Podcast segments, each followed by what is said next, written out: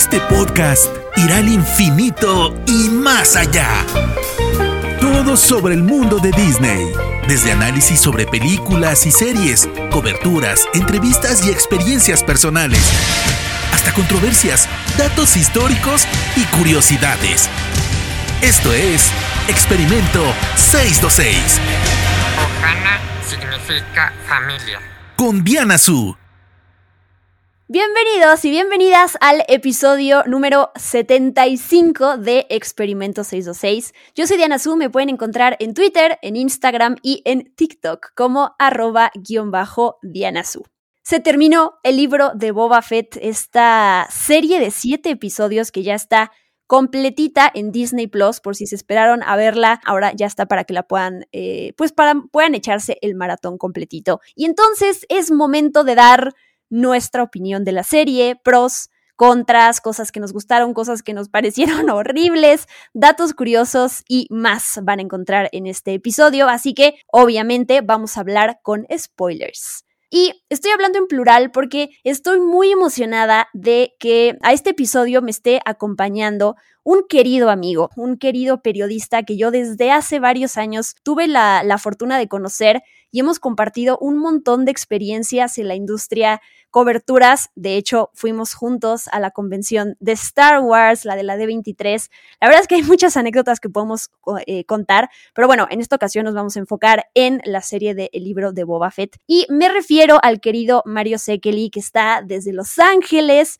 Él, entre un montón de cosas que hace en la vida y que ha hecho, es corresponsal de W Radio, de los 40 y del Universal, repito, entre muchas otras cosas que estás haciendo. Bienvenido a Experimento 626. Gracias, querida Diana. No, hombre, pues un agasajo estar aquí en el experimento 626 contigo. Como bien dices, lo importante es de amigos, como fans también que somos de, de Star Wars, que de alguna manera, aunque nos conocimos en el contexto de comentaristas y críticos de cine y periodistas, también nos unió mucho el fandom por esta saga y hasta como bien lo dices, viajamos a, una convención en, Anaheim, eh, ahí de mochilazo y bueno, creo que también nos hemos visto en Comic Cons y otros tipos de, eventos también de Star Wars y, de, y del mundo de, de la ciencia ficción y fantasía, ¿no? Entonces aquí estoy para hablar de esta serie que bien, bueno, pues sí podemos poner la palabra pues no polémica, pero sí finalmente no fue la, fascinación total y veneración que tuvo Mandalorian, ¿no?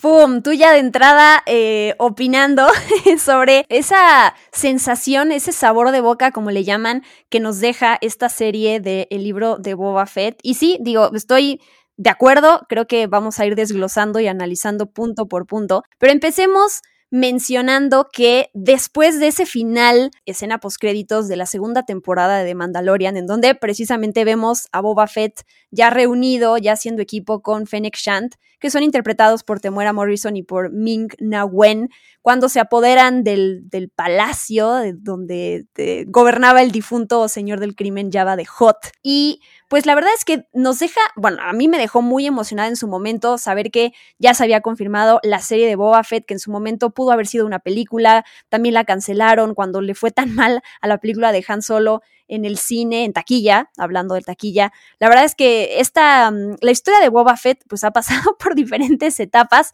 hasta que se confirma que esto llega, pero es bien interesante porque el contexto siempre lo es todo tenemos la, la vara súper alta después de la serie de The Mandalorian, que en su momento fue como, pues esta incertidumbre de, híjole, después de estas nuevas películas que no, no a mucha gente le gustan, ¿cómo le va a hacer Lucasfilm para, para rescatar a ese público que, que, tenían cautivo desde hace tanto tiempo con el, el, amor que tienen al legado de Star Wars. Y pum, ¿no? De Mandalorian sabemos que es un hitazo. The Book of Boba Fett llega como la segunda serie dentro del universo de Star Wars y para su, eh, pues no fortuna en realidad, llega después de Mandalorian y eso no le ayuda. Sí, bueno, definitivamente eh, lo que le ayude y lo que no le ayude, que también de eso vamos a hablar ahorita que estamos eh, platicando los episodios, es que hay una vara alta, como se dice, ¿no? O sea, ya hay un punto de comparación y como sí quedó muy alto porque nos fascinó la historia, nos fascinaron los personajes, nos fascinó regresar a Star Wars, pero ya con actores, no eh, eh, me refiero a la pantalla chica que estábamos viendo muchas series animadas muy bien hechas, pero no dejaba de ser animación y qué bueno que sigan ellas, por cierto, pero a nivel de actores, Mandalorian nos dijo, ay, mira, se puede hacer, y bueno, obviamente tienen un presupuesto millonario que de repente muchos de estos episodios son tipo película y bueno, hay que decirlo, of Boba Fett, hay muchos episodios que parece que estamos viendo ya una película del cine, ¿no? Y además son episodios de una hora, así es de que si juntas dos, equivalente, a lo mejor hay más acción en estos episodios que en la misma original de Star Wars, ¿no? Es parte de lo chistoso, querida Diana. Sí, que tengo que hacer esa precisión, tienes toda la razón, lo dije mal, no es la segunda serie de Star Wars, es la segunda serie live action de Star Wars, ¿no? Porque tenemos Clone Wars y tenemos eh, Rebels y bueno, además está todo ese mundo de cómics y de libros que hoy en día un fan de Star Wars y, y para reconocer ciertos personajes y subtramas que se vienen desarrollado, desarrollado antes, perdón, pues tiene que conocer de todo. Yo la verdad si hay cosas que digo, híjole, ese personaje no lo conozco. Ah, ok, después me entero que salió en The Bad Batch, ¿no? La serie animada más reciente. Pero quiero hacer un paréntesis antes de seguir hablando de The Book of Boba Fett para preguntarte por tu amor por Star Wars, porque me parece importante decirle a la gente que además de tenerte aquí, por ser amigos, por lo que compartimos, por el fandom que tú ya hablas, es mucho más que eso. Es, es tú tienes un amor de haber vivido eh, películas en el cine, del amor de, que compartes de la saga cuando platicas con amigos, con familiares, de verla crecer, de verla caer, de verla resurgir, ¿no? O sea, hablando de la, de la saga como en general de Star Wars y tu personaje favorito, te quiero preguntar antes de seguir hablando del libro de Boba Fett. Oh, wow. pues mira, yo creo que eh, hablando un poquito de mí y, y lo hago como cuando tú, bien sabes que también di, muchos años clase de, historia de cine en las universidades y yo siempre decía, creo que es bueno al principio decir de dónde viene uno para que los que te están escuchando digan, ah, bueno, pues de, este lugar proviene y de sus comentarios vienen de ahí. Pues como buen fan, desde niño, como bien dices, y, Star Wars siempre tiene que revelar mi edad, pero pues ni modo, tenía, tenía siete años cuando se estrenó la original del 77 y entonces, pues la vi esa Navidad que se estrenó en México, en Monterrey. Yo soy eh, regiomontano, si me sale el acento o si ya no me lo adelantó hace rato, pues ya lo confirmaron, soy regiomontano. Y la película me, me inspiró mucho, no solamente a, a, querer dedicar mi vida al mundo del cine, sino también a, a buscar mis sueños. Entonces, Luke Skywalker, pues se volvió mi personaje insignia porque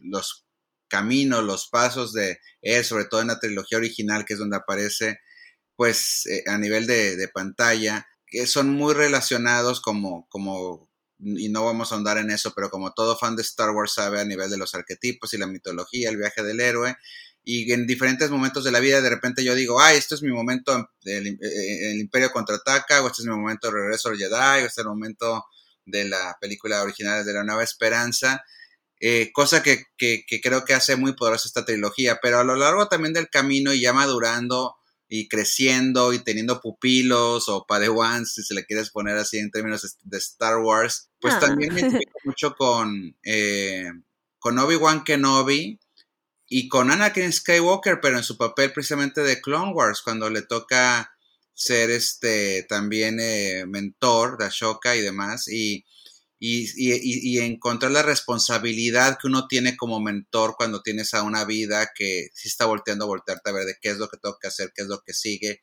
y empoderarlos y también hacia el bien y no hacia el lado oscuro. Y en cuanto a comentario entre paréntesis mío, pues además de fan, pues me ha tocado gracias al periodismo o gracias a que mi, era fan de Star Wars, agarré el periodismo como mi, mi Millennium Falcon para meterme de lleno a la estrella de la muerte y desde 1996 5 he estado siguiendo, bueno, de hecho en el 93 conocí al vicepresidente eh, del, licensing de Lucasfilm, eh, porque era amigo de uno de mis mentores de vida, pero en el 95 empecé a viajar a convenciones y encontrarme con la gente que trabajaba directamente en Lucasfilm. Me toca estar en el 96 7 eh, en el en una no, no perdón en el 96 en una convención en Texas A&M donde se presentaron los primeros trailers de que iban a reestrenar las películas en el 97 en pantalla grande. Y de allá para acá no ha habido película de Star Wars y muchos shows de Star Wars la mayoría en donde no haya estado yo por lo menos entrevistando a los artistas y en las premiers y me tocó estar fin del paréntesis en el 2002 una hora en la oficina de George Lucas platicando del episodio 2 de Star Wars y toda su saga junto con el maestro Lucas una hora, y digo maestro porque se maneja como un profesor de universidad. Y por eso cuando doy, mis comentarios siempre vienen desde ahí, no nada más un asunto como de cosas que aparecen en la pantalla, sino como lo que significa o por qué están ahí o qué, qué están impactando este universo, esta mitología moderna de Star Wars que a mí me da curiosidad si las nuevas generaciones están subiendo a bordo y, y por eso es muy delicado, digámoslo en términos de fan, que estas series pues lleguen a donde tengan que llegar, porque también esto se puede un día pasar de moda en un chasquido de dedo, cual Thanos, ¿no? De otro universo, por cierto.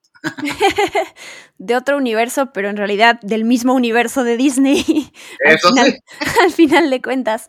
No, sí, sí te quería preguntar y me encanta que compartas con la audiencia quién eres y por qué amas tanto Star Wars, porque más allá de presumir que platicaste con George Lucas, que envidia, por cierto, tienes una perspectiva diferente y no y yo nunca me voy a referir a una perspectiva mejor, simplemente es diferente. Creo yo aprendí cuando trabajé en los parques de Disney, tú bien lo sabes, cuando cuando fuimos por primera vez o yo por primera vez a la convención de Star Wars y me di cuenta que cualquiera puede entrarle al, al amor por esta saga en cualquier momento de su vida, no tuvo que haber visto las películas en el cine, qué padre si tuvieron la oportunidad, pero si no, no importa, yo eh, le entré veintitantos años después que vi las, primeras, las, las, películas originales por primera vez y que me, me, sentí recibida por esta familia de fans alrededor del mundo que lo que quieren es compartir su amor por algo. Entonces, sí es bien padre, más allá de decir quién sabe más, quién se conoce mejor los diálogos, no, es nos gusta y por lo tanto tenemos perspectivas diferentes para compartir. Así que eso, eso me encanta y qué, qué padre que lo puedas compartir acá. Y mm, tu personaje favorito no me lo dijiste, ¿o sí? Yo creo que al final, final del día tengo que decir que es Luke Skywalker, porque okay. ese, esa vista al horizonte de los soles de Tatooine, que además ya está replicada en diferentes, tanto en las series como en las nuevas películas, pues era mi momento de, de, yo empezar a ver al horizonte, aunque fuera desde niño, mm. y que yo soñara con salir de, yo le llamaba que, y además viene el caso porque eh, Boba Fett tiene que ver con Tatooine, este, con Monterrey, una ciudad desértica eh, en el norte de México, que cuando eres niño, sobre todo en los setentas, pensabas que estabas muy, muy alejado de donde sucedían las cosas, ya sea Hollywood, ya sea la Ciudad de México y, y, y, la misión de eso era, ¿cuándo me voy a ir de aquí? O sea, la verdad es que, y, y amo Monterrey, pero era, yo mi destino y mi vida es estar fuera de aquí y, y, eso me lo dio Star Wars y eso me lo dio sobre todo Luke Skywalker. Muy bien, pues retomemos el, el tema de, de, Boba Fett. Yo te preguntaba por tu personaje favorito de Star Wars, porque resulta que el mío, pues es Boba Fett, es Boba Fett, tú lo no sabes. Sé. Creo que si hoy me lo preguntas, a lo mejor podría sumar que también eh, Mando o Din Djarin podría estar en ese mismo nivel, pero eso es otra conversación. Hay un, hay un documental, en realidad es corto documental que está en Disney Plus, por si no lo han visto, se los recomendamos. Se llama Debajo del casco, el legado de Boba Fett, que dura menos de media hora. Y es justo ese eh, recapitulación de la historia de Boba Fett desde que tiene cuatro diálogos y seis minutos 32 segundos en pantalla en las películas de, Star Wars y todo lo que hay detrás de este personaje y su armadura y el misticismo, la parte como magnética, enigmática. Hay como muchos adjetivos con los cuales me gusta describir al personaje de Boba Fett. Y creo que en resumen es eh, menos es más, ¿no? Toda esta parte que nos atraía del personaje de Boba Fett, hay gente que sí me llega a preguntar, ¿por qué rayos te gusta un personaje, o sea, sin tomar en cuenta la serie, del cual no sabes nada? Y era es como, es que es, es seductor, o sea, esa parte de, de, de, saber que hay una historia detrás, de saber que dentro de todos los rayones que tiene la armadura hay, hay derrotas y hay victorias y hay, hay toda una historia que no sabemos, eso es como algo atractivo que eh, pues en su momento, y no sé qué opinas después de haber visto la serie, temimos porque se iba a revelar ese misterio que era parte del atractivo del personaje. Entonces era como, no quiero saber porque me van a romper esa burbuja después de haber visto la serie ahora. ¿Qué, qué sientes? ¿Estuvo, te, te, gustó saber más de Boba Fett? Más allá de su redención y todo eso, piensa en todo lo que está cuando él está en el tanque este. ¿Qué, qué te gustó saber sobre el Sarlacc y todo eso? Es una gran pregunta. Fíjate que hoy en la mañana, no me preguntes por qué, es que me estoy poniendo al día eh, muy, muy tarde, pero bueno, mejor hacerlo tarde que nunca, de la serie de Ozark. Y. Uf, eh, la amo. Y ves que hay una villana ahí rubia que viene, una señora que es la que representa a la mafia y llega al mundo de nuestros héroes, aunque sean también criminales, pero para fines prácticos son nuestros héroes. sí. Este, los primeros dos episodios que la ves, te mueres de miedo. Y porque esta mujer llega y en con, nada más con que pestañee ya te manda a matar. La abogada, dices. La abogada, exactamente. Ok, ok, ok. Y a lo largo de la serie, que la empiezas a ver, no me des spoilers, te das cuenta que también, pues es humana, obviamente, ¿no? Y empieza a hablar de que si tiene una hija y que todo.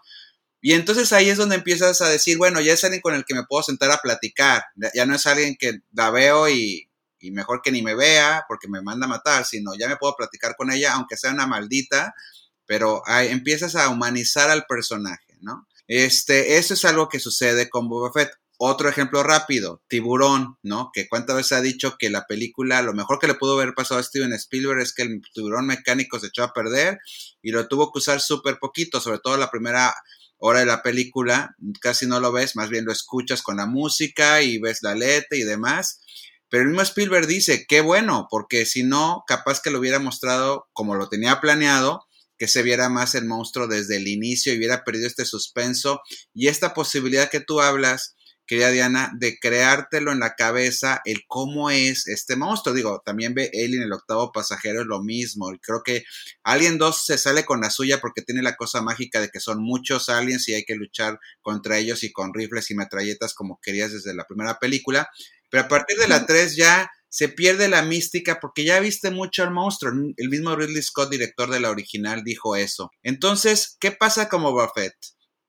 Pues que el, el hecho de que ya lo vemos sin la sin el casco, que ya vemos que si tiene la piel así o así, que si tiene tal acento, que si incluso nos remonta a algo que ahorita estoy especulando, querida Diana, no sé si te pasó, pero como que cuando tú ves, a lo mejor, fíjate, voy a súper especular, pero creo que este programa es para eso, ¿no? Como buenos geeks.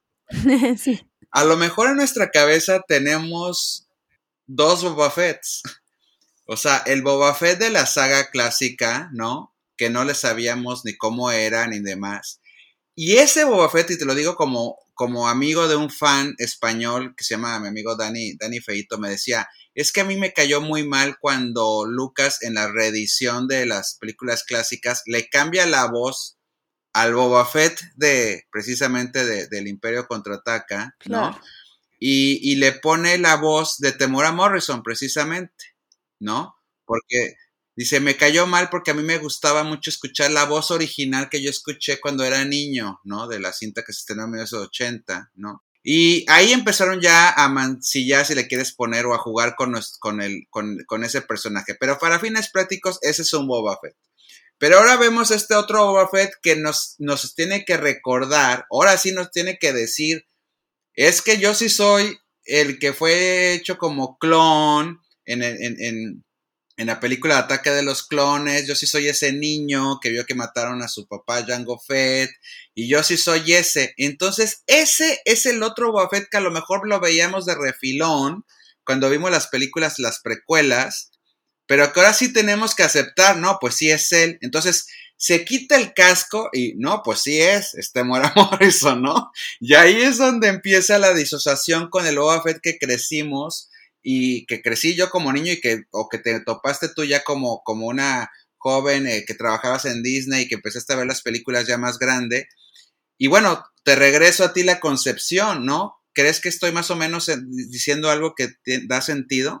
Totalmente. O sea, de entrada, esto, esto que ejemplo que pones de tu amigo que dice lo de la voz, es algo que todos hemos experimentado cuando nos cambian al actor de doblaje de cierto personaje, ¿no? Cuando no escuchamos a el mismo Homero, Homero Simpson de las primeras temporadas o cuando la nueva serie de, de Monster Inc. nos cambian a Mike Wazowski y a Soli, ¿no? Creo que eso es algo que todos nos hemos identificado en algún momento de, pero ese no es el mismo personaje, o sea, porque yo no lo escucho y es parte importante como de, de, de cómo lo sonoro también eh, acompaña al personaje y no, a la, no solo la historia o no solo el diseño de algo. Eso sí, es, sí es bien interesante. Es momento hablar de, de la cantidad de personajes, bueno, tampoco son tantos, pero son varios actores que han estado detrás del traje de Boba Fett, ¿no? O sea, si pensamos que la primerita persona que usó el traje cuando estaban diseñando al personaje era un miembro del equipo de edición de Lucasfilm que se llamaba, bueno, que se llama Dwayne Dunham, Después en las precuelas tenemos a Jeremy Bullock, que es quien toma esta actitud de pistolero y la postura. Eh, tenemos, por supuesto, que a Temura Morrison cuando ah, hace a Jango Fett. Tenemos a Daniel Logan, que es Boba Fett, pero de pequeño, ¿no? El niño que lo, que lo personifica. Y entonces hasta es bonito recordar que quien interpretó a Jango Fett, que al final los clones se hacen a imagen y semejanza de él, este muera, es, tiene sentido ahorita que ese te muera sea Boba Fett, ¿no? Porque al final pues se veía como él. Pero ya desde ahí podemos pensar que Boba Fett, esto que dices de tener a dos Boba Fetts diferentes en la cabeza, creo que también es algo, digo, y no estoy tratando de justificar como que esa, esa vuelta tan drástica que tuvo el personaje de redención y de guerrero honorable, honorable, es que es nosotros en la vida también hay, hay cosas que defendíamos eh, a capa y espada cuando éramos chiquitos, adolescentes, de adultos, y a lo mejor más adelante nos volvemos personas diferentes, ¿no? Creo que yo sí me, un poquito me he dejado de recriminar al personaje como este cambio tan drástico que tuvo de redención, porque dice como Boba Fett es, es un hombre letal, o sea, es este cazarrecompensas que no le importa nada, todo lo que hace con Han Solo, todo lo que hace este, para Darth Vader, es como, pero ¿dónde está ese personaje, no? Sí, en ese sentido, creo que después de digerir un poquito la serie, me quedó un poco claro que es parte del proceso de cualquier persona de crecimiento y de evolución, ¿no? Que puedes cambiar. Eso no quiere decir que ya para eso me gustó la serie y que estoy totalmente de acuerdo, ¿no? Creo que hay muchas cosas que no lograron, pero bueno, esta parte que dices de lo de Boba Fett y lo de tener a estos dos personajes es como la, tener dos Dianas o tener al Mario de la, no sé, de la preparatoria y tener al Mario de hoy en día que dijo, ay, yo quería estudiar para ser doctor, jamás pude haber hecho eso en mi vida, ¿no? Ahora este, yo quiero ser guionista, ¿no? Como esa parte de dualidad que todos podemos llegar a tener, creo. No sé, ¿qué opinas? Sí, me encanta porque además tú y yo lo vivimos de una manera muy visceral esta serie, este yo porque vivo en Los Ángeles puedo ver los episodios a las meras 12 de la noche, lo cual no me causa ningún problema porque siempre me acuesto tarde, entonces yo ya me iba a dormir siempre viendo el episodio y me acuerdo que te escribí diciendo ve el episodio porque obviamente no te voy a revelar spoilers. Este, ahorita hablaremos de eso, pero sin entrar en cosas específicas, pues sí, estaba yo un poco sacado de onda de lo que estaban haciendo con el personaje. Decíamos, ¿dónde está nuestro Boba Fett? Pero regreso, ¿dónde está nuestro Boba Fett del Imperio contraataca, del, de que no lo habíamos querido relacionar completamente con el de las precuelas? Porque eso implicaría pues lo que estás tú bien diciendo, ¿no? Una transición, un viaje del personaje. Nosotros nos encanta ese momento. E, es más, mira, te voy a poner el, ejemplo que acabas de dar de los Marios y Dianas alternativos. O sea, la Diana de la secundaria que tenía su banda de rock y era rockera, ¿no? Se pintaba las uñas de negro, bueno, todavía lo... Bueno, pues a lo mejor yo me quiero quedar, este, que, que no nos vemos tan seguido, yo me quiero quedar con esa Diana, ¿no? Ay, pero si eres la Diana rockera, no, Mario, esa fue una fase, ¿no? O sea, ya, estoy en otra, ¿no? Entonces, entonces creo que a veces queremos a lo Buffett, eh, la parte rockera sería el del Imperio contraataca. Claro. Y en realidad el que lo, lo, que nos están queriendo contar y que además ahí viene el reto de, de Fileoni y de John Favreau como creador de la serie, eh, es decir, bueno, es que este hombre ya está harto o este guerrero ya está harto de, la vida que lo llevó ahora sí que hasta el mundo del Sarlacc. De alguna manera, si te quieres poner ya mitológico, y creo yo que Star Wars sí tiene ese patrón sobre la, importancia del cambio, el cambio de corazón incluso, el change of heart, para redefinir tu destino, pues el, el, destino de Boba Fett estaba yendo hacia una línea muy directa antes del Sarlacc y, y el Sarlacc es su reinvención, es su renacimiento. Sale de ahí, eh, como también han salido, y eso es muy de Star Wars, ya si te quieres poner poético, el Luke Skywalker cuando pierde la mano, este, Anakin, bueno, salió al revés para Mar cuando cae en, el fuego de la lava, ¿no? Este, pero cuando estas, estos resurgires, o la misma Princess Leia eh, flotando en el espacio eh, y, resucitándose ella misma prácticamente, estos renaceres eh, es parte del personaje que, que, de Boba Fett que lo hace crecer a un nivel ya de los personajes grandes de Star Wars, o por lo menos eso es lo que quiere hacer la gente de Lucasfilm. A mí también, después de esa llamada de molestia, he masticado más el personaje. Ah, de hecho, acabamos de ver la serie, eso fue como cuando faltaban todavía como tres episodios. Y sí estoy más en paz en entender ese viaje que quisieron hacer de ya estoy harto de, de esto en mi vida y voy a, a transformar mi código de vida y mi destino, lo cual lo vemos que sí lo está haciendo y de alguna manera pues parte más hacia un camino más, más luminoso. Ahora, como tú bien dices, está bien ejecutado eso, te lo saben vender bien, eso ya es materia de otra, de otra conversación, que ahorita lo comentaremos, obviamente, pero es otra cosa. Exacto, sí, si quieres ya vamos eh, hablando de cada uno de los episodios, que son siete, entonces tampoco es que vayamos a estar aquí 75 horas. Pero claro, claro.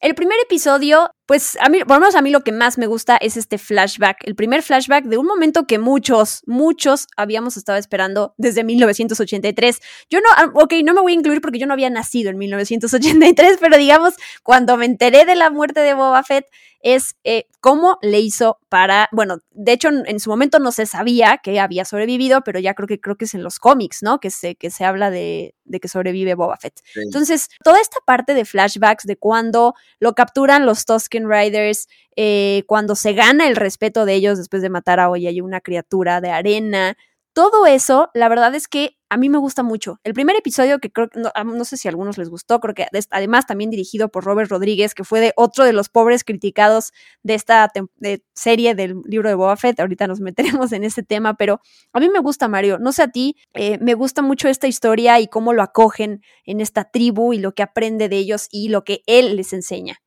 Yo creo que es prácticamente la mejor contribución a la, al universo de Star Wars es esta parte de los Tosken, porque finalmente incluso es una parte que le habla mucho al, al mundo del 2021 eh, de nosotros, porque pues es, es, es, regresar a los pueblos nativos, los pueblos originarios diríamos, ¿no? Eh, del, del, planeta Tatooine, y que algo que veías como incluso agresivo o eh, que no te venían hasta incluso un nivel de inteligencia o de cultura eh, muy elaborada, a través de los ojos de Boba Fett los descubrimos y hasta los queremos y los honramos.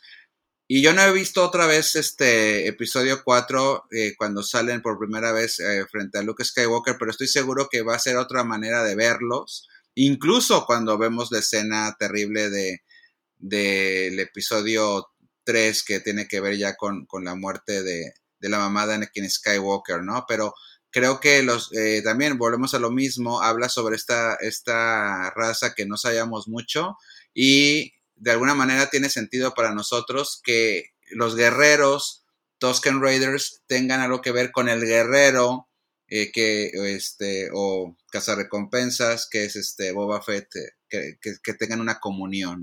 Paréntesis rápido, me acordé ahorita algo que tengo aquí en, en mis apuntes escrito cuando estábamos hablando ahorita de esta redención del personaje. No me acuerdo en cuál, en cuál episodio de la serie él lo dice, por qué decide cambiar de cazarrecompensas a señor del crimen y es algo así como estoy cansado de que los de nuestra especie mueran por la idiotez de los demás. Somos más inteligentes que ellos, es hora de que hagamos nuestra jugada. Entonces, sí, bueno, nada más lo quería decir porque... Sí, muy buena frase. Claro, complementa también lo que decíamos de, de, de que el propio guion explica también qué está pasando ahí con, pues, con este cambio tan radical de de, Boba Fett. Pero bueno, volviendo a lo que tú dices, sí, creo que dentro de la serie y dentro dentro de esta historia, es que no, no la puedo llamar de origen, porque al final no es que veamos todo sobre Boba Fett antes de lo que pasa en el Sarlacc, que sí conocemos un poco de Clone Wars, ¿no? Y de las películas, pero bueno, aquí es a partir de que se libera de esta criatura y mm, cuando lo vemos en, ya en, digamos, en el presente, cuando ya está ahí con, con Fennec y que van a buscar ahí, pues, ganarse a la gente de este lugar de, de Tatooine, Mos Espa, ¿no? Sí, Es-. Que es donde, pues, todavía no entendemos hacia dónde va a ir la serie, no sabemos cuáles van a ser los planes de Boba Fett, más allá de eh, que está vulnerable, que creo que eso me gustó de entrada, que yo ya sabía que esa es una diferencia clara con, con The Mandalorian, porque Mandalorian, wow, o sea, todos estos episodios que son como mini videojuegos, que un día hablábamos tú y yo de que va, llega una misión y luego el siguiente nivel, ¿no? Así, así se construye The Mandalorian. Aquí Boba Fett está, está, pues, está herido, se está recuperando en este tanque de Bacta, y entonces yo dije, bueno, por lo menos sabemos que esa eh, perspectiva de este personaje y la acción que vamos a ver ya va a ser un poco diferente. Este presente, cuando llegue, estando en Tatooine, que eso es lo que yo otra cosa que te quería preguntar, porque mucha gente se queja de por qué otra vez regresar al escenario de Tatooine si Star Wars tiene demasiados lugares que se pudieran explorar. ¿Tú qué opinas de eso? Bueno, entiendo la, la, la, pregunta, molestia. la queja, la molestia, ¿no? La observación. Creo que nadie lo dijo en ese tono, ¿verdad? Este, eh, por la gran diversidad de, de, planetas que tiene el universo Star Wars, pero hay que recordar que de alguna manera, y, y, y eso viene desde el creador de, de, de, este universo que es George Lucas, eh, que, que, que, siempre regresa a Tatooine todo, porque, pues bueno, incluso hasta las influencias, y si hay, y al decir esto, pues totalmente está en esta, en esta serie de, de, de, Book of Boba Fett, ¿no? Duna, ¿no? Pues Duna es uno de los libros que obviamente influyó también la, la cosmología de George Lucas y es un planeta desértico que tiene que ver con una especie que ahorita vamos a ver cómo, cómo incluso se cruza por ahí esta, esta serie que vimos de Boba Fett, pero yo diría que que Tatooine, y, ahí está, ahí puedo poner yo mi experiencia personal que les contaba hace rato de viviendo en Monterrey, es un planeta ideal para hablar de muchas cosas, porque es donde es un, son, un planeta hecho de puertos, ¿no? De, de que llegan y se van. Eh, el imperio o cualquier cosa que esté gobernando la galaxia según te toque la era, ¿no? Que en este caso es la nueva república, eh, no tiene la posibilidad de tener un control más civilizado, porque está muy lejos, es, es, como una especie esta de Siberia, rusa, si lo queremos llamar así, este, eh, y eso ocasiona que tú puedas hacer un poco más filoso en tu historia, puedas poner personajes que no viven bajo las reglas, que no haya suficientes patrullas, policías, que este, ejércitos ahí controlando todo, y que pueda cada quien traer lo mejor o lo peor de sus culturas, que se pueden lo mismo tomar un un, trago y jugar cartas, que también cual, cual western, y aquí creo que está la, el, corazón de la respuesta, me atrevería yo a, a, explorar, es que hay que recordar que, que Felioni y que, y bueno, Felioni con su sombrero, por cierto, de vaquero siempre, y John Favreau que nos prácticamente nos puso en la mano al, al, al Iron Man de Robert Downey Jr., que no deja de ser también un pistolero moderno,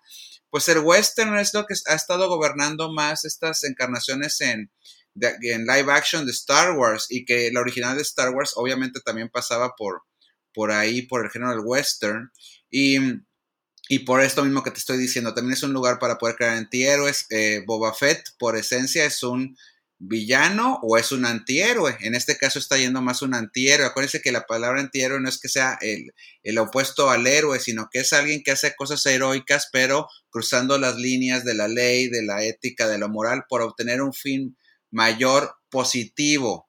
Que eso es lo que también, ese, esa línea, si ya lo pones como en el esqueleto de, de la serie, y ahorita lo cruzamos en los episodios, podemos ver cómo Boba Fett está encontrando su nueva línea de camino, porque ahora no, cuando, cuando tú vives work for hire, o sea, como un recompensas de que te dice, no importa si es del lado bueno o del lado malo o del lado neutral, quien te contrata para ir a robar algo, traer algo, eh, traerte a, a, a, alguien de un lado a otro lugar, lo que tú quieras, pues no, la responsabilidad de alguna manera, si hiciste algo bueno o malo, se lo das a quien te contrató y tú ni lo cuestionas porque se supone que tú trabajas para pagar tu renta de tu casa o de tu nave y este, y nada más. Pero cuando ya decides, eh, que eso es lo que los, los Tosken creo que le enseñan a, a Buffett, es no, tú tienes que pensar por ti mismo, actuar para ti y en compromiso con la comunidad a la que le debes de ayudar todo esto que estás hablando tú de los Tusken se complementa también con lo que pasa en el segundo episodio cuando vemos justo cómo forja este stick Gaffy de que le enseñan y cuando es en el segundo episodio cuando le meten, no me acuerdo que es una rata, un bichito, algo Ay, ahí sí, está fuerte eso. está súper fuerte esa escena. Pero dije como, wow, estos em, pues estas tradiciones que tienen de tribu y, es interesante conocerlas. Y, pero también en este segundo episodio que yo la verdad es que quizás no le puse mucha atención porque estaba más metida con los Tosken, pero te dan estas probaditas y pistas de el conflicto, que va a ser el conflicto del libro de Boba Fett, que a veces no entendemos cuál es, pero bueno, eh, que tiene que ver con la especia que tú ya mencionaste, con los Pikes. Nos presentan este ataque a un tren, que la verdad es que me gustó esa escena también de acción, y conocer un poquito el grupo criminal, que ya, ya había salido en The Clone Wars y hasta creo que la película de Han Solo, ¿no? Si no me, me equivoco se relaciona y va a haber referencias a todo, pero también en el segundo episodio es la presentación por primera vez en live action del Wookiee, este Wookiee malo, que es el Black Krasantan, que tiene ahí un, pues una, un vínculo con Obi-Wan Kenobi, que no sé si van a presentar en la serie de Obi-Wan Kenobi este año con Iwan McGregor, ya veremos, pero bueno, a él y a los primos de Java, los gemelos que parecía en su momento que iban a tener como, yo pensé, como un, papel importante también de, como de la, del lado del villano y cero, ¿no? O sea, no importaron. En la foto. sí, no. Y también, y digo, ya que mencionamos a este Wookiee, yo siento que también, o sea, entiendo que en un momento se enfrenta con Boba Fett más adelante y él lo perdona y por eso también se une a su clan, pero esa maldad también de la que se venía hablando del personaje y así, para mí nunca se explota, digo, no se tiene que, por qué explotar todo en esta serie, pero también siento que, que es un personaje que dije, ok, ok, y no sé, ¿tú qué piensas? Sí, creo que el, el problema de, deja tú, no tienes que conocer la procedencia de Croissant, pero sí son como, hay una regla fundamental en cualquier película de pistolas, y creo que se dijo de incluso de películas de gángster, ni siquiera de, de vaqueros, pero si tú pones una pistola en escena, tienes que usarla, ¿no? Claro. Porque, este, entonces, de repente hay personajes como este Wookiee que dices, bueno, ok, está aquí, va a ser algo, ¿no? O los mismos twins de los Hot. Y, y entonces cuando no empiezan a hacer nada, pues entonces empiezas a sentir, yo creo que una sensación de que todo se está acomodando para que Boba Fett pues siga su camino, que por cierto no sabemos cuál es el camino que quiere hacer, pero porque ni siquiera es como que quiere rescatar o cuidar o hacer algo como pasaba con, con Mandalorian, ¿no? Este, entonces sí, estoy de acuerdo contigo, creo que ahí empieza a haber unas pequeñas pistas de algo que vamos a estar hablando ahorita seguramente episodio a episodio, que, que, el drama no está totalmente atado y que no sabemos a quién seguir o de qué trata este asunto, porque los que pensamos que van a llegar a poner obstáculos, esa es la cosa. Los que pensamos que van a llegar a poner obstáculos no los están poniendo. Es más, hasta le regalan un rancor a, a o sea, ni siquiera le ponen el monstruo para que se lo coma, sino, no, aquí te regalo, por cierto, esta nueva mascota. Sí, es cierto, hay que mencionar el cameo de, de Dani Trejo. Muy importante. Y ahorita que mencionas que, o sea, no me voy a saltar hasta los últimos episodios, pero ese otro villano que llega al final, que también pensamos que iba a tener, o sea, su, su, lugar como villano también, o sea, la manera en que se deshacen de él es una es de las cosas que menos me gustaron. Pero bueno, regresando al episodio 3 del libro de Boba Fett, el momento cuando él regresa a ver a sus amigos, a los Tosken, y se encuentra el campamento masacrado, que la verdad sí es, sí es bien gacho, y más adelante ya nos enteramos quién realmente estuvo detrás de esa masacre. Pero conoce Boba Fett a lo que a mí menos, menos me gustó de toda la serie del libro de Boba Fett, que es este grupo, esta pandilla de jóvenes que sus cuerpos fueron modificados con partes de droides y que, o sea, que se ve como medio cyberpunk, que para mí cero encaja con el mundo de Star Wars, o sea, es una cosa extraña que nunca me gustó. Por ahí está Sophie Thatcher, que yo la conocí por Yellow Jackets, la serie de Paramount Plus, que bueno, ella es, la líder de, de, este grupito, y que yo leí que mucha gente dice que eran como los Power Rangers, los Power Rangers, perdón. Em, y sí, no, es, esos no me gustaron nada. Y ellos, además, que la participación que tienen en el, último episodio, yo dije, ay, no, no me gustó nada, nada. sí, porque eh, parte de, sin adelantarnos mucho, por lo menos eran unos personajes eh, que, bueno, son humanos, no tienen nada más que la parte cyborg, o sea, como que son más cercanos a nosotros como audiencia, de que son más como si nosotros estuviéramos ahí, o nuestros sobrinos, o no sé, estuvieran pandilla, ¿no? Con su pandilla grafitera, rockera, hablando de los rockeros. Están, ellos están en su etapa rockera, pero cuando llega el momento en donde van a tener que estar en pleno combate y, y a algunos sí les van a dar un tiro, pues no reaccionan como humanos, o sea, y eso me hace voltear a este episodio donde los conocemos como, pues, que no se supone que eran como hermanos, así como eh, tatuados y que compartieron todo y, que salieron de su casa al mismo tiempo y cosas así. Creo que sí les faltó trabajarlo desde el inicio, el cómo está esa hermandad. Y luego lo que los hace ver Power Rangers, que he escuchado todas las, bueno, también a mí, fíjate lo que es cada, mis, mis compañeros de generación los vieron muy Regreso al Futuro parte 2 volver a Mira. Era la pandilla del futuro, ¿no? Este, los que atacan a, a Marty McFly. Pero sí es cierto, son también muy Power Rangers. Y creo que lo que pasa es que le notas el truco. O sea, sobre todo este actor afroamericano que tenía esta cosa como ojo. como Cyborg, sí, sí. Como Cyborg, como el personaje de Cyborg o como Terminator o como le quieras poner. Se nota como que, ah, mira, es alguien que se puso un prop ¿no? No lo sientes como que, es, que existe ahí, sino como que se, se vistió para, para ir a la fiesta de Star Wars. a la vista de disfraces, sí, sí, sí. sí, no, totalmente. Yo, o sea, a ver, si hablamos de la intención del por qué los quisieron meter, quiero pensar como tú dices, nuevas generaciones, a lo mejor darles hasta un protagonismo más adelante a estos motoqueros o motociclistas, o como, como quieran llamarles. Pero a mí lo que me causa conflicto es eso, no siento que encajan dentro de todo esto que podemos llamarle la, no sé, la, la mitología de Star Wars. O sea, no me hace sentido la dinámica entre Boba Fett y ellos, entre la manera en que, cómo ellos se mueven, cómo reaccionan. O sea, siento que no fueron bien, y digo, no, no quiero atacar a toda la gente que está detrás de una serie como el libro de Boba, de Boba Fett, ¿no? O sea, no, no, es cosa fácil, pero el diseño de estos personajes, y no solo físico, sino el concepto para encajarlos en este mundo, no me hace sentido. Entonces... voy a decir una cosa, perdón, Diana. Sí, no, adelante. ¿Quién dirige el episodio? Robert Rodríguez. Y acuérdate, Robert Rodríguez, que ha hecho muchos Spy Kids y demás. ¿Sabes qué? Esa es la referencia que tenemos que darle. Son los Spy Kids de Star Wars.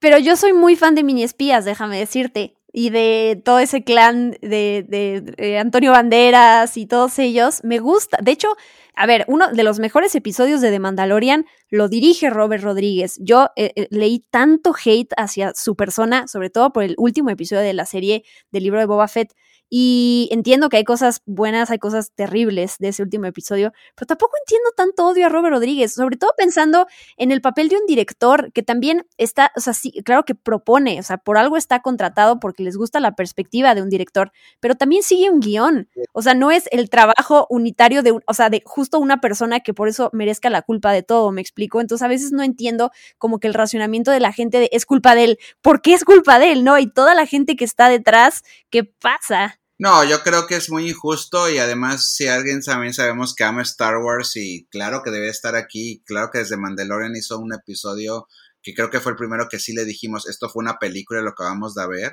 lo que acabamos de ver y se lo hizo Robert Rodríguez, ¿no? Eh, si le vas a echar culpa a alguien, y, y tampoco me gusta esa frase, pues es a John Favreau, él escribió todos los episodios y él es el creador y él es su serie, entonces pasa más por ahí, y incluso si Robert Rodríguez le dijo, pongamos estos personajes ponquetos, así, con estos colores fosfo, fosfo, muy de Monterrey, fosfo, fosfo, eh, pues John Favreau le pudo haber dicho, no, esto no pertenece aquí, y punto, ¿no?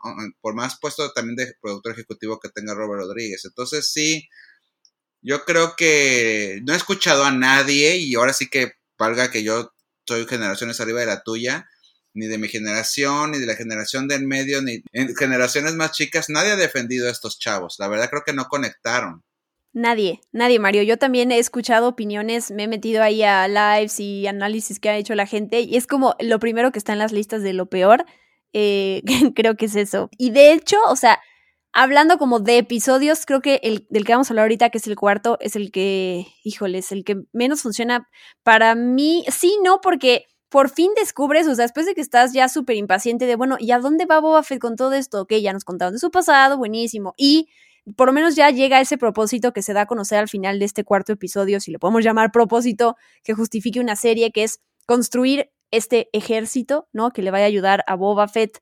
Eh, hasta que llega, antes de que llegue eso más bien, tenemos de nuevo los, como los Yaguas son los que le roban el, el, traje y que después sabemos que llegó a manos de, de Cobb Vanth y que eso creo que además es algo que se, se, sabe en la trilogía de novelas Aftermath, pero bueno, este personaje interpretado por Timothy Olyphant que conocimos en The Mandalorian y que sale aquí, todo esto, el que, ok, Boba Fett se cura de sus heridas y entonces ya va a estar listo. Este episodio yo digo, híjole, que además es el episodio de, de, medio de la serie, si se puedo decir, mid-season, digo, son, son siete, pero bueno, en donde eh, creo que todos sí empezamos a perder un poco la, la, sí, la fe, porque además el quinto episodio es como un giro completamente, o sea, ahí es totalmente desubicado, más allá de que amemos a, a Din Djarin y a Pedro Pascal, bla, bla, bla es súper desubicado, no sé, o sea, como el hilo que se viene construyendo esta serie, pareciera que lo, lo, perdieron, se desvaneció, se les olvidó, no sé qué sucedió ahí,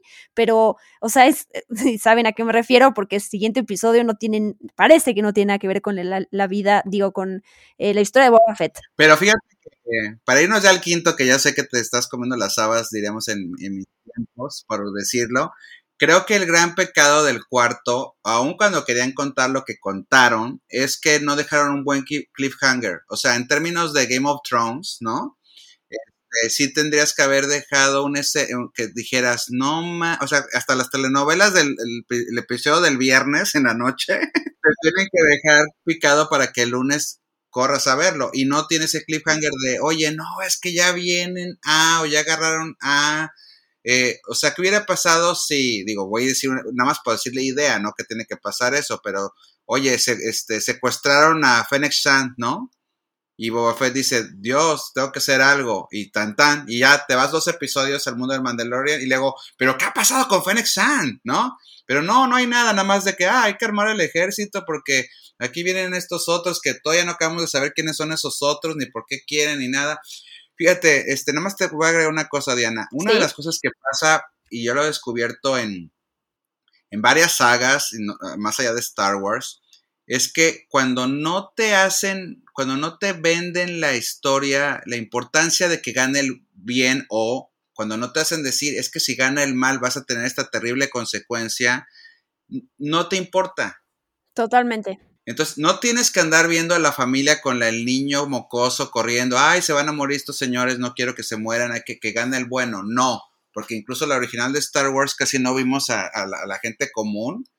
Pero es que la gente común ahí era Luke Skywalker, ¿no? Entonces ahí lo iba siguiendo a él y, viste la consecuencia. Mataron a sus tíos. Ah, no, pues este imperio sí es malo, ¿no?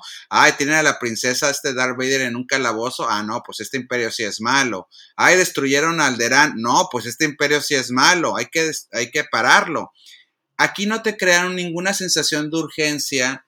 Y como también van a revelar el secreto de quiénes son los que se echaron a los Tosken, a lo mejor ya metiéndome de guionista, sí debimos de haber visto quiénes son los autores de la muerte de los Tosken para que en este episodio 4 lo viéramos más de que, árale, ya, ya sabe Boba Fett quiénes son los que se echaron a su familia adoptiva y va a hacer algo al respecto. Porque el único lado emocional que tenemos en estos cuatro episodios es precisamente la muerte de los Tosken. Nada más, si te dicen es que van a venir aquí a atacar a Mos Eisley, bueno, pues que además es una tierra de matones de alguna manera, ¿no? Pero no hay nada emocional que nos ate. O se pueden echar a alguien que queremos, de Boba Fett o su mejor amiga, bueno, pero no va por ahí la historia.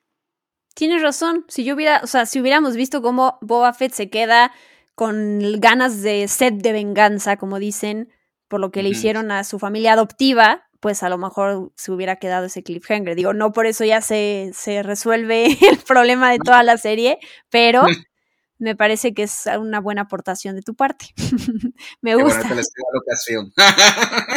ya me voy, sí, sí, sí, mándale la idea para la siguiente serie que estén desarrollando, que lo puedan resolver a tiempo, por favor. Sí, sí, sí. Bueno, episodio 5 y, ya, y ahorita te paso el balón, nada más con que viene como directora Bryce Dallas Howard, para mí ya es motivo de ver, porque adoro esta mujer como realizadora y como actriz y como todo. Sí, pues ella además que, que estuvo, está desde la primera temporada de Mandalorian, quien no ha visto los episodios de Gallery, eh, del detrás de cámaras de The Mandalorian que están en Disney Plus, véanlos, el, de, es que hay de todo, sobre la música y sobre el diseño de, producción, el que es de directores también es padrísimo verla ahí, sabemos que su papá tristemente dirigió la película más fallida. Bueno, qué triste que lo primero que dices de Ron Howard es que tristemente espérate, espérate, espérate, o sea. Perdón, tienes razón. No puedo, no puedo resumir la carrera de Ron Howard a que hizo, a que dirigió la película de Han Solo. Tienes toda la razón. Odio cuando los medios hacen eso. Pero bueno, hablando del universo de Star Wars, por eso fue el primer ejemplo que di. Pero sí, Ron Howard, yo también lo, quiero. De hecho, lo entrevisté alguna vez y, y, me, y me gusta. No, no, no, que no quería que sonara mala onda, discúlpame. Pero bueno, tú hablaste de Bryce Dallas Howard y este episodio quiero que compartas ahorita tu opinión sobre él porque en su momento fue como, o sea, en redes sociales fue como, wow, el mejor episodio. Y claro, qué casualidad que el mejor episodio del libro de Boba Fett no incluye a Boba Fett, ¿no? O sea, como de entrada, esta parte que evidencia que el, problema, hay un grave problema de la serie de alguien que no está funcionando y te ponen a otro personaje, entonces sí funciona, ¿no? y estoy de acuerdo, pero más allá de que amo al personaje de Mando, eh, de que amo verlo y que sí se siente esto como una parte de la tercera temporada de, Mandalorian. Digo, al final entendí por qué quisieron mostrar aquí eso y no después. Pero imaginémonos quienes nos, están escuchando para ver si, les sirve este ejercicio. Más allá del amor que le tienen a Grogu, a Mando, a que no les gusta la serie de Boba Fett, o sea, todo eso déjenlo a un lado y realmente reflexionen si les hace sentido lo que pasa en este episodio con, con eh, Dean Jarin cuando llega con estos dos sobrevivientes eh, mandalorianos, lo que pasa con el Dark Saber, que parece que, sí, familia, ah, pero, y se ponen a pelear y casi se matan, o sea, eh, todo eso porque Mario, Mario fue el que me lo dijo cuando terminé de ver el episodio, corrí a escribirle y le dije, ay, sí, el episodio, porque la primera reacción es lógica, está increíble, y luego ponte a pensar, en, en la incongruencia que hay en esta escena, donde son los pocos sobrevivientes de su raza y de repente le dan la bienvenida a Mando y de repente terminan casi luchando a muerte y casi casi lo, pudo, lo pudieron haber matado. ¿What?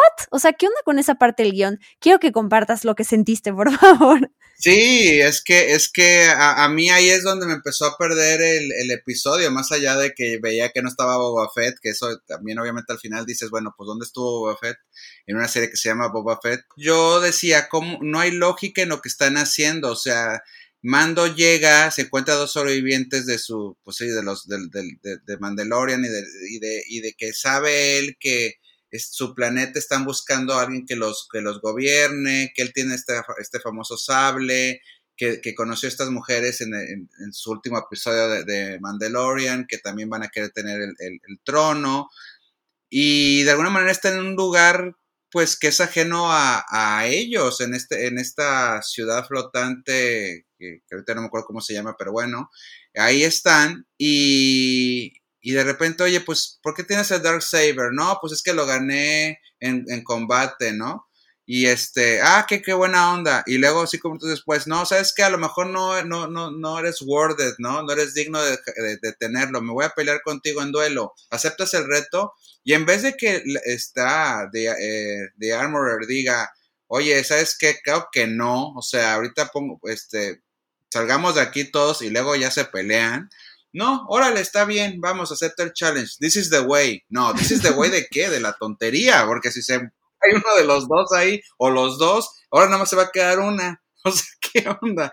Y ahí fue donde me empecé a desconectar este por lógica y por hay, miren, como tú bien dices, este, no estamos eh, tirándole a nadie ni nada y, es increíble lo que, lo que hace Lucasfilm y, y por eso estamos hablando de esta serie y demás.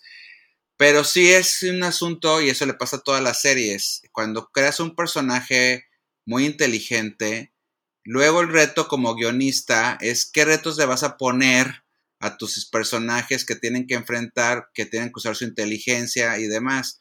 Y hay veces, yo siento en este episodio, que pues que no le sale. ¿Por qué? Porque el, el, Mandalorian que conocimos en Mandalorian no hubiera aceptado el reto. Creo que ya está suficiente. E incluso voy a sacar el lado un poco eh, tierno, cursi, pero de alguna manera si el eh, Mandalorian ya, ya se vive como un padre adoptivo. Eh, es parte de la historia en, este, en estos episodios que vimos, ¿no? Entonces, cuando eres papá o mamá, eh, o sabes que alguien depende de ti, eh, ya eres más responsable con tu vida, ya sabes que si te pasa algo, alguien más va a salir afectado.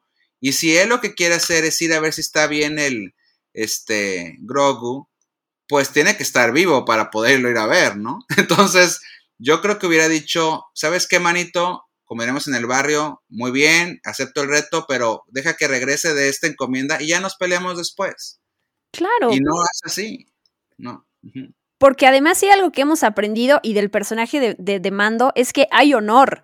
O sea, detrás sí. de las palabras y promesas que él puede hacer, si él le dice a este sujeto, oye, ahorita no es el momento, nos enfrentamos más adelante, va a cumplir su palabra. Entonces no hay necesidad de, de, de meterse a, esta, a este arrebato, a esta eh, pelea impulsiva, cuando además son tres sobrevivientes los que hay. O sea, no, es raro. O sea, a nivel guion es una cosa extraña porque además lo que vemos después, más allá de la construcción de, eh, bueno, que vemos, hay que mencionar a este personaje de Pelimoto, que aparece en el episodio pasado rápidamente cuando vemos ahí a los, los, los, cascos de los Stormtroopers colgados, se le ve a ella caminando ahí con sus droides y que después aparece y que está construyendo este uh, N1 Starfighter y que están los droides. De, de, nuevo, no quiero atacar a Mando, pero sí se reduce un poquito su participación como algo ridículo, chistoso, un, eh, como lejos de, de, lo que tú dices, de lo que es este personaje. Y a nivel guion, no estoy metiéndome con el, con el personaje de él, lo amo, amo de Mandalorian y amo a, a Pedro Pascal, pero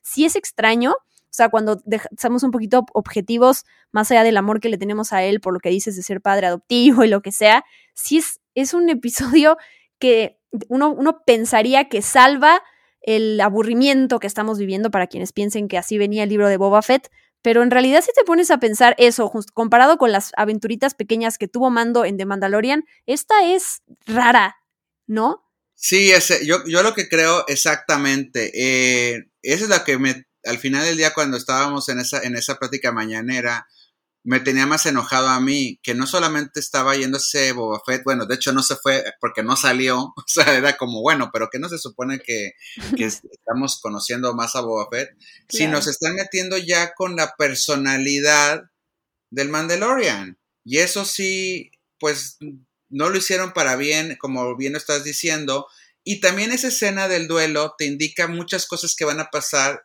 el resto del episodio y a lo mejor los que siguen, pero vamos a quedarnos ahorita en este 5, que es el que vas a ver varios momentos que están construidos para que tú como fan digas, oh, wow, sí. Entonces no te van a importar lógicas como de que, ay, está en el espacio y entonces voltea a ver y justamente está pasando otra vez, ¿cómo se llama? El, el, bueno, un como grido niño, ¿no?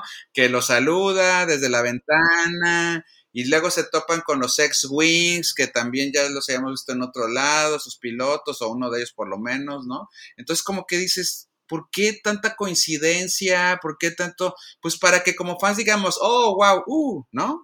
Los cameos, porque además ahí viene después el, episodio estelar de cameos de la serie del libro de Boba Fett. O sea, entiendo esta, este término de fanservice que hoy en día es, uf, es tan emocionante como peligroso a la vez, pero era en una serie que tenemos siete episodios, era necesario dedicarle uno a, claro que la presencia de Mando, porque luego, eh, o sea, se va, va a conectar con, con Boba Fett, pero todo el episodio a eso, a esas incongruencias para que luego además metan a los droides de, de esta chica y estos momentos caricaturescos extraños, medio bobos, de que el droide hace esto y lo otro. No necesita, o sea, lo que menos tenemos es tiempo, no tenemos más episodios para alargar la historia. Entonces hay que ser concisos. Eh, ¿Qué pasa ahí con estos momentos? Porque a veces estos momentos funcionan en cuando estás viendo una historia que es, no sé, demasiado dramática y como que estos momentos de, de relief, ¿no? En donde puedes descansar. Pero aquí no necesitamos eso. O sea, sí, sí se me hizo una decisión extraña la manera en que está construido el episodio. No que hayan metido a Mando, digo, también lo cuestiono porque pues la serie, como dices, se llama Libro de Boba Fett y a lo mejor debió haber llamarse, debió de haberse llamado algo más, más genérico, no sé. Yo ya tengo el título, Diana. A ver, a ver, a ver. ¿Ya lo Las trabajaste? crónicas de- Sí, ya, yo, porque también ha sido, qué padre que coincidimos en, en la misma perspectiva. Yo le hubiera puesto las crónicas de Tatooine, curiosamente. Claro. Y entonces, digo, ok, nos salimos un poquito cuando vemos a Luke, cuando vemos a Grogu entrenando, pero sí, Crónicas de Tatooine no te da ese- esa presión sobre el personaje de Boba Fett y hace un poco más de sentido, fuera de otras cosas que no se, no se pueden rescatar con nada. Pero creo que esos, esos no supieron cómo cargar con una serie de El libro de Boba Fett. O sea, no sé, se me hace como, como, sobre todo un poco triste el cómo deja parado al personaje de Boba Fett y que mucha gente o sea, a partir de, de la serie desarrolle como un, una especie de, de rencor o de alineación, ¿cómo se dice? De ali- alienación, aline- alineación al personaje, Ajá. ¿no? Porque es como su serie no está buena, por ende, ya no quiero ver más de Boba Fett, ¿te das cuenta? Yo saqué Boba Fett de mi cuarto y lo dejé dormido en el patio, la verdad. Lo castigaste, Lo castigué. porque es su culpa. Es su culpa. Pobre mono ahí, eh, déjame entrar. El pobre, ahí está, sí, sí, sí, te va a espantar como Annabelle, así se va a convertir No, en un muñeco no, diabólico que te va... Pero bueno, eh, sí me gustaría, gente que nos esté escuchando, si nos pueden dar su opinión sobre este quinto episodio y si les hicimos no cambiar de opinión. Aquí no se trata de que piensen como nosotros, sino de reflexionar eh, o pueden contrarrestar lo que estamos diciendo. Estaría buenísimo para, para sumar a la conversación. Sí. Pero mm, vamos al episodio 6 Sí. ya casi terminando, en donde vemos a Cobb Vanth, a Timothy Oliphant, a esta, este trato con los pikes y las especias y todo eso, que aquí ya sí se meten en ese conflicto, que hay como un hoyo extraño entre eso y la primera vez que se mencionan las especias con lo del tren y eso, pero bueno. Y aparece un personaje que es Cat Bane con la voz de Cory Burton, que para quienes pues han visto Sí. Clone Wars y hasta The Bad Batch aparece este personaje. A mí, yo no lo había visto, no he visto los episodios de The Bad Batch en donde aparece y Clone Wars, los tengo pendientes, pero a mí me encantó porque me dio escalofríos. O sea, así como dices eh, lo que te puede ocasionar un personaje cuando no sabes nada de él, pero su simple presencia cuando va acercándose poco a poco y luego descubres el diseño del personaje, a mí me encantó. O sea, sí me provocó esa parte de, "Ah, él es el villano. Sí, no, bueno, a ver, aquí este episodio eh, a nivel de eye candy o de retribución o fan service premia a todos los fans diferentes de desde la trilogía clásica hasta las otras películas, hasta el universo expandido que, que después se volvió mucho de leyenda, otra parte no, pero bueno, Kate Bane sí es parte del, del canon de Star Wars eh, por Clone Wars y, y sí, es cuando lo vimos de lejos, los que sabíamos quién era, o sea, quién era por la figura de que es muy emblemática, dijimos, wow, no, y o sea, es, es eh, eh, y ahí, ahí, bueno, ahorita vamos a hablar de- en el siguiente episodio qué pasa con cada quien. Pero bueno, a ver, Diana, te regreso la pregunta porque tú eres la que estás liderando esto. ¿Qué opinas de que aparezca el señor Luke Skywalker? Luke Skywalker y Ahsoka Tano y Grogu y R2D2. O sea, tenemos un montón de cameos en este episodio. Este es el que dirige Dave Filoni, ¿no? Sí, Master Filoni. No, sí, o sea, no, me queda clarísimo que es, es un maestro, eso no lo voy a negar. Pero de, de, de, nuevo, en esta conversación sobre el libro de Boba Fett, eh, tener otro episodio en donde casi no aparece Boba Fett. De nuevo, es extraño. Ahora, metiéndonos a todo esto, entendí yo después del último por qué era necesario reunir a, mm, a Mando con Grogu como para pues ya tenerlos juntos para las próximas odiseas que van a venir en la tercera temporada, ¿no? Eso es querían saltarse eso y ya meterlo en, en, otra serie para ya encaminarlos a lo que sigue. Ese momento cuando Mando llega, cuando ahí se, aparece R2D2, que la verdad sí me emocionó, porque todos estos cameos, y tú me lo, le digo en el, en el, séptimo episodio lo tienen, pero referencias a otras películas, ¿no? King Kong con el último episodio, o con esto de, de mm, Cat Bane, que es como The Good, The Bad and The Ugly, ¿no? Eh, e, ese momento. Me gustan también, o sea, se nota ese amor por, pues, por el cine y por todos estos, estos grandes títulos. Exacto, o sea, John Favreau y Jen Feloni aman, aman al cine con toda su pasión y, y obviamente Star Wars siempre se, se, no son ni siquiera, o sea, son homenajes, pero también es como un, una fue más como de rima, de contar con nuevos personajes, ese tipo de momentos, ¿no? Que nos llevan, incluso, bueno, pues estamos también en el terreno del Imperio Contraataca, del entrenamiento, ¿no? Este, que yo creo que para mí, tengo que decirlo, sí me desarmó. O sea, yo estaba muy enojado el episodio 5, pero creo que ya sabiendo lo que iba en el episodio 6, de que una vez más empieza el episodio y no está Boba Fett, pero ¿cómo le dices que no R2D2? O sea, ya en este momento ya me desarmó. You guys me ask hello, dirían en Jerry Maguire. Eh, y a partir de ahí ya como se edita, porque yo, yo, me, yo como fan sí era un momento que estuve esperando también pues toda mi vida de ver a Luke Skywalker en, su prime, este, joven, entrenando a un Jedi, él ahora como maestro, eh, eh, sonriendo, contento, creo que incluso es un momento que agradecemos los que no quedamos muy contentos o nada contentos con las nuevas películas porque para nosotros Luke Skywalker es un hombre, eh, lo que decía al inicio, que sale a la aventura y, y, la, y el Orden Jedi muy como lo vimos con la interpretación de Iwan McGregor, de Obi-Wan Kenobi, que, que, bueno que ya viene su serie, pues es disfrutar también la vida, ¿no? Y, y, no estar amargado como lo vimos en las últimas películas. Entonces, verlo alegre, saber que de alguna manera Mark Hamill está detrás de esta caracterización, si le quieres poner digital,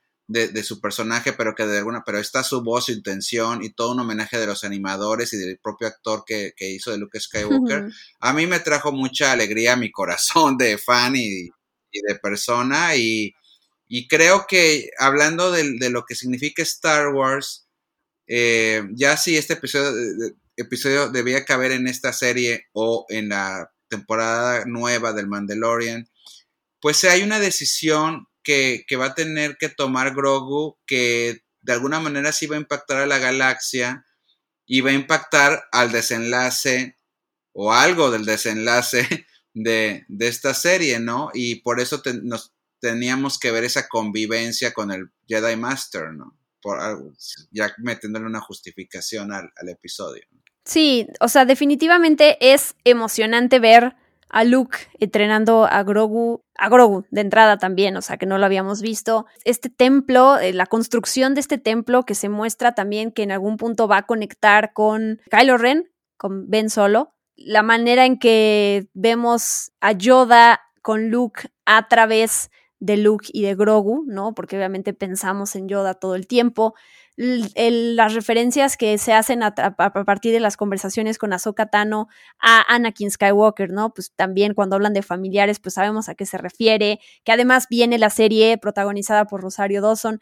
La verdad es que sí, todo eso lo disfruté como vienes, como dices, perdón, vienes de un episodio en donde ya entendiste que te van a sacar a Boba Fett y entonces a lo mejor te relajas y lo tomas de otra manera, pero todo esto, todo esto sí es a costa de Boba Fett, o sea, sí es a costa de que no vamos a ver a Boba Fett y es extraño, es extraño porque entonces tu conclusión es no supieron cómo llevar una serie adelante sin su protagonista. Y no importa, creo que más hoy en día nos damos cuenta que todo lo que venga, películas y series, todo, todo como funciona en el, en el Marvel Cinematic Universe, todo está conectado. Entonces, más allá de que entender que, a lo mejor no conozcas un personaje y puedas entrar a internet y a buscar qué te dicen sobre él, no pasa nada, pero lo que debes ya saber, tu corazón ya debe estar abierto y tu mente a que eso es así, es la manera en que ellos juegan y construyen y no te debe de sobresaltar el por qué estamos viendo la historia de tal personaje si es la serie de tal. Pero aquí sí es demasiado evidente que Boba Fett ya no es importante, o sea, contaron cómo se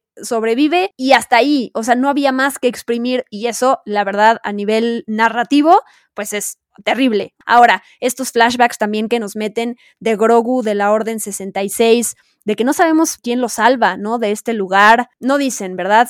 Probablemente lo, dejen para más adelante y lo retomen.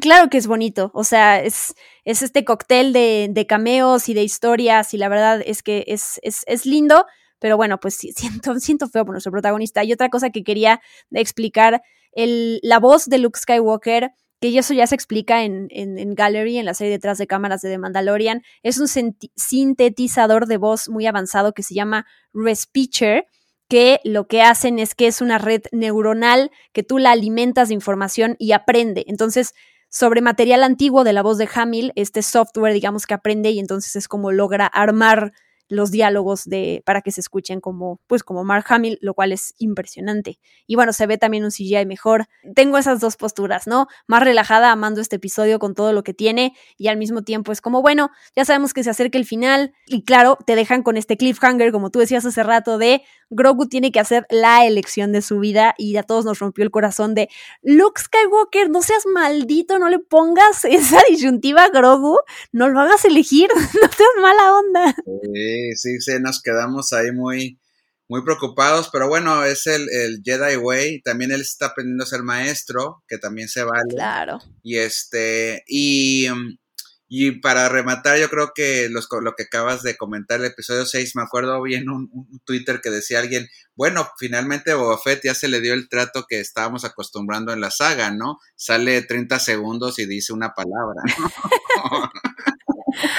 Ay, no. Por ahí leía de una entrevista justo de, de Temura y de Ming Na Wen que él decía, como que entre, entre broma y broma, que él decía, oye, es que tengo demasiados diálogos, o sea, se los estoy se los traté de pasar a, a, mi coprotagonista en el rodaje porque Boba Fett no habla tanto y decía que John Favreau en algún punto se fue a Atlanta y entonces que él se acercó a, no sé, a alguien de ahí y le dijo, oye, y si me quitas un poco de diálogos, porque la verdad son muchos y que ya luego John Favreau habló y fue como, no, o sea, tienes que decir todos tus diálogos. Entonces, como que hasta, él sabía, ¿no? Pero bueno. Qué chistoso.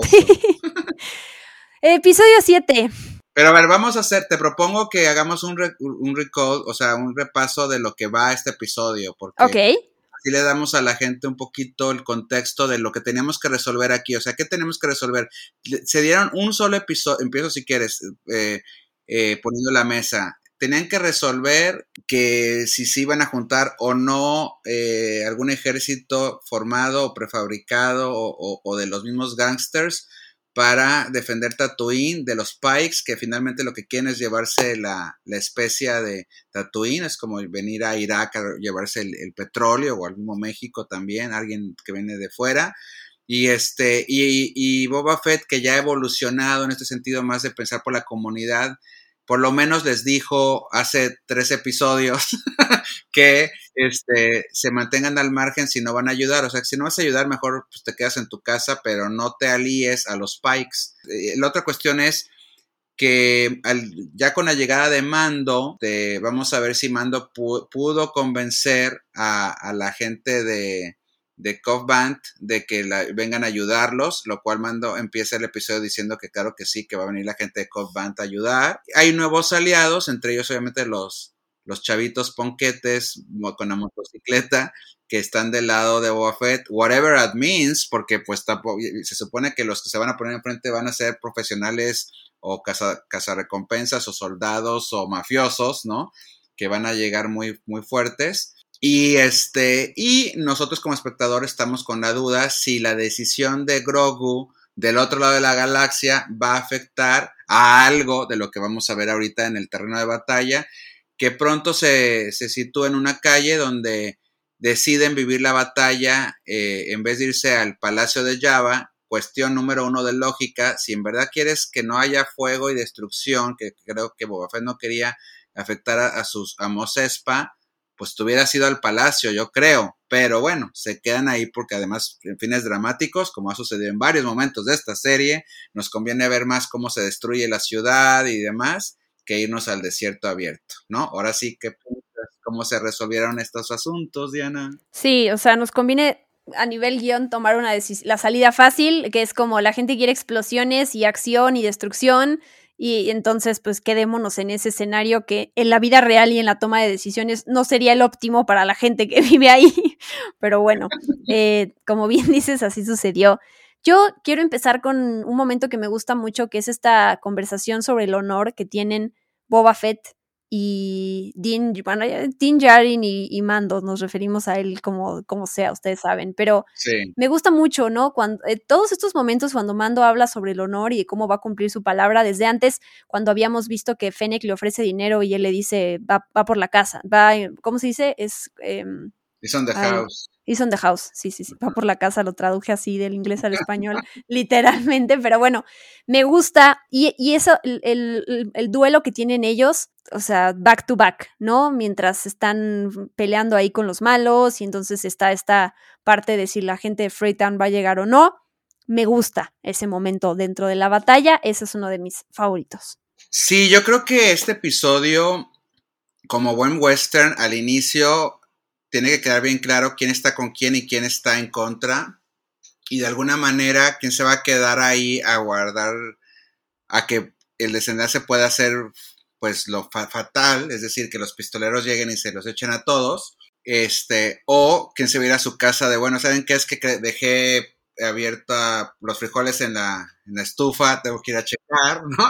que eso es un poco lo que pasa con el personaje que es el, como el heredero de, por lo menos de, especie de B. Fortuna, ¿no? Que trabaja con el, con el alcalde ahí, gobernador de... Y bueno, como creo que la escena que acabas de decir describes muy bien y, este, y de hecho, ah, eh, creo que ahí te das cuenta que en realidad nuestros personajes con casco mandaloriano en realidad son personajes idealistas porque los dos, los dos hablan de un idealismo de que están esperando que sí venga alguien de afuera a ayudar, y, o incluso cuando le dicen, ¿sabes qué? Este, mejor hay que quedarnos aquí para defender a la gente, y, y, dice que sí, aunque yo no estoy de acuerdo que, que debería haber dicho que sí, no, no ser solidario, sino porque mejor es llevarse la batalla afuera de ahí. Pero bueno, eh, eso está muy padre.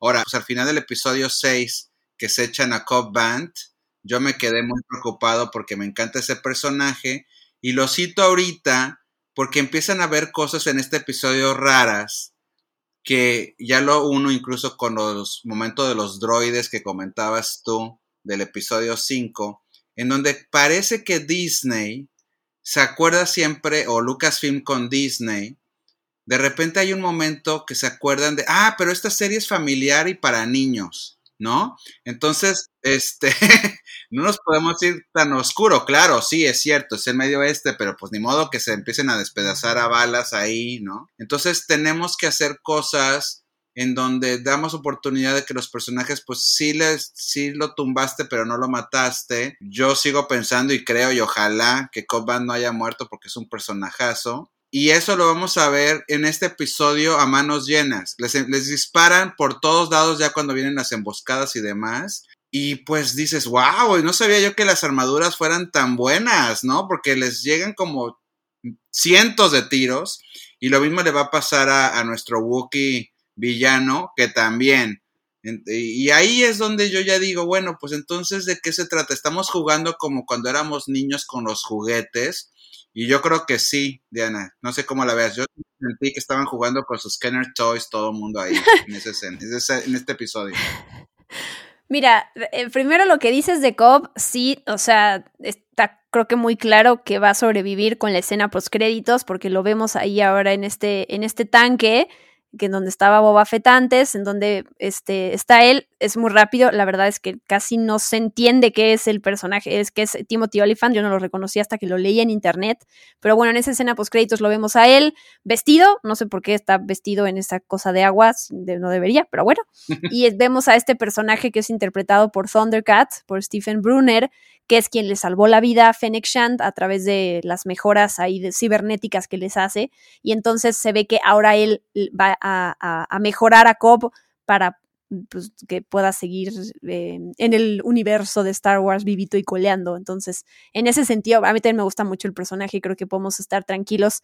Pero lo que dices de, pues ya de la escena de acción en general del episodio, creo que la palabra es que es muy torpe. O sea, hay muchos momentos que funcionan bien y de repente les meten estos torpezas, por, por decir una palabra bastante leve, eh, anticlimáticas, si se puede decir, de que no, que hacen, o sea, que frenan como el, o sea, en el, en el espectador la adrenalina que venías ah, este, cosechando y además te ponen a los personajes como brutos. Este momento en donde aparecen los, los robots gigantes, estas especies de arañas, que sacan un, eh, ¿cómo se le llama? Un campo de fuerza. Un campo de fuerza, de energía, y que tú desde como espectador te das cuenta en los primeros tres segundos que les disparan que no hay manera de destrozar esa barrera. Entonces, los siguientes minutos los personajes siguen y siguen y siguen disparando, como si no se dieran cuenta. No, no, segundos ni minutos. El resto del episodio se la El resto del episodio siguen. Entonces es súper desesperante. Oye, ¿no te das cuenta que así no lo puedes derribar? O sea, puedes eh, intentar otra cosa, o sea, haz un, otra, o, sea, yo no sé de guerra, pero eh, eh, intenta alguna otra manera. Un hoyo. Haz un hoyo, exacto, no sé, pon una cuerda, no sé, lo que se te ocurra, deja de disparar. No te das cuenta que no vas a lograr nada y así como dices, transcurre el episodio un buen rato y es como, ¿qué, están haciendo? ¿A qué, juegan? no, entiendo qué quisieron hacer ahí. O sea, porque además, en un momento, o sea, hasta tú les dices a los personajes, no se dan cuenta que no va a pasar nada. O sea, no entiendo qué, qué decisión creativa hubo ahí para, para dejarlos como bobos disparando una y otra vez. No sé, no sé qué pasó ahí. y además, siguiendo, siguiendo con el, con las reglas del western, normalmente, eh, que eso es lo bello del western, ¿no? La, eh, de que hay muchas historias en donde poquitos personajes encerrados en una casa logran salvar el día contra un ejército de otros vaqueros o de indios o de quien le pongas enfrente. A mí me hubiera gustado que hubiera habido un... Teniendo a dos cabezas tan inteligentes como el Mandalorian y como Jarin y Boba Fett, un plan, o sea, mínimo el típico, vamos a poner rifles escondidos con cuerdas y jalamos las cuerdas desde acá escondidos y va a parecer que somos 30 personas en vez de 5 personas, ¿no? Pero no hay un plan y eso sí me desmoralizó mucho. Y luego cuando los ves como tú bien dices, que yo también estaba gritándole a los personajes, oye, hagan una zanja para que mínimo se tropiecen los robots con el hoyo y se caigan de cabeza, ¿no? otra, estrategia, lo que sea, otra. Y viene el gran momento en donde, donde Boba Fett dice ahorita vengo, que yo no sé cómo los demás personajes, o no recuerdo si los demás personajes dijeron a dónde se fue este cuate, que yo ya sabía a lo que iba, la verdad. No sé si tú se lo leíste, pero yo desde que dijo, o más bien ni dice nada, se va, dije, ya sé por quién va. Y a ver, ahora tú dime qué sentiste cuando ya viste por quién fue por el rancor, ¿verdad? a mí ese momento en donde aparece esta criatura y cuando empieza, digamos, a, descender del edificio y vemos a Boba Fett que lo está montando, a mí me gustó. O sea, se me hizo como una imagen muy, muy, muy padre, muy, muy heroica en ese momento, más allá de lo que suceda después. A mí me gusta. ¿A ti? Sí, a mí también, a, nivel, a mí me bajó un poquito mi, mi, ánimo porque sucedió lo que yo pensé que estaba iba a pasar. Claro. Este, como que, y como dije, ay, sí, pues sí, aparece. Estaba cantado, sí, sí, sí. Estaba cantado, exacto, ¿no? Pero ya cuando lo ves montado, sí, sí es una escena icónica y que además te lo hubieran vendido desde el episodio 2, creo que es cuando también se enfrenta, pues el del tren, ¿no? Aparece también algo así que hace él Y, en Star Wars ya hemos visto a Stormtroopers arriba de los Dewbacks, o sea, sí es algo que, que nos han vendido en otras ocasiones. Eso a nivel de incluso de tener juguetes, me encantaría tener mi Rancor otra vez. Pero ya después que empieza todo el show, y mira que soy fanático de King Kong, es de mis películas favoritas, ya no supe ya qué, o sea, es como que no sabía yo qué sentir. Como que dije, bueno, entonces todo esto ya va a ser nada más, pues que se agarren todos de una manera cool, como ellos lo establecieron, y ya se va a acabar la temporada de Boba Fett, tan tan. Sí, es cierto. Es, es, es como caótico, como... No hay una, narrativa, creo eso. Creo que sigue habiendo momentos torpes, estos momentos que hacen que te desconectes de la acción, o sea, y que te hagan el shock de, ah, quiero, quiero emocionarme, quiero eh, sorprenderme, pero no te deja por la manera en que se viene, o sea, desarrollando todo.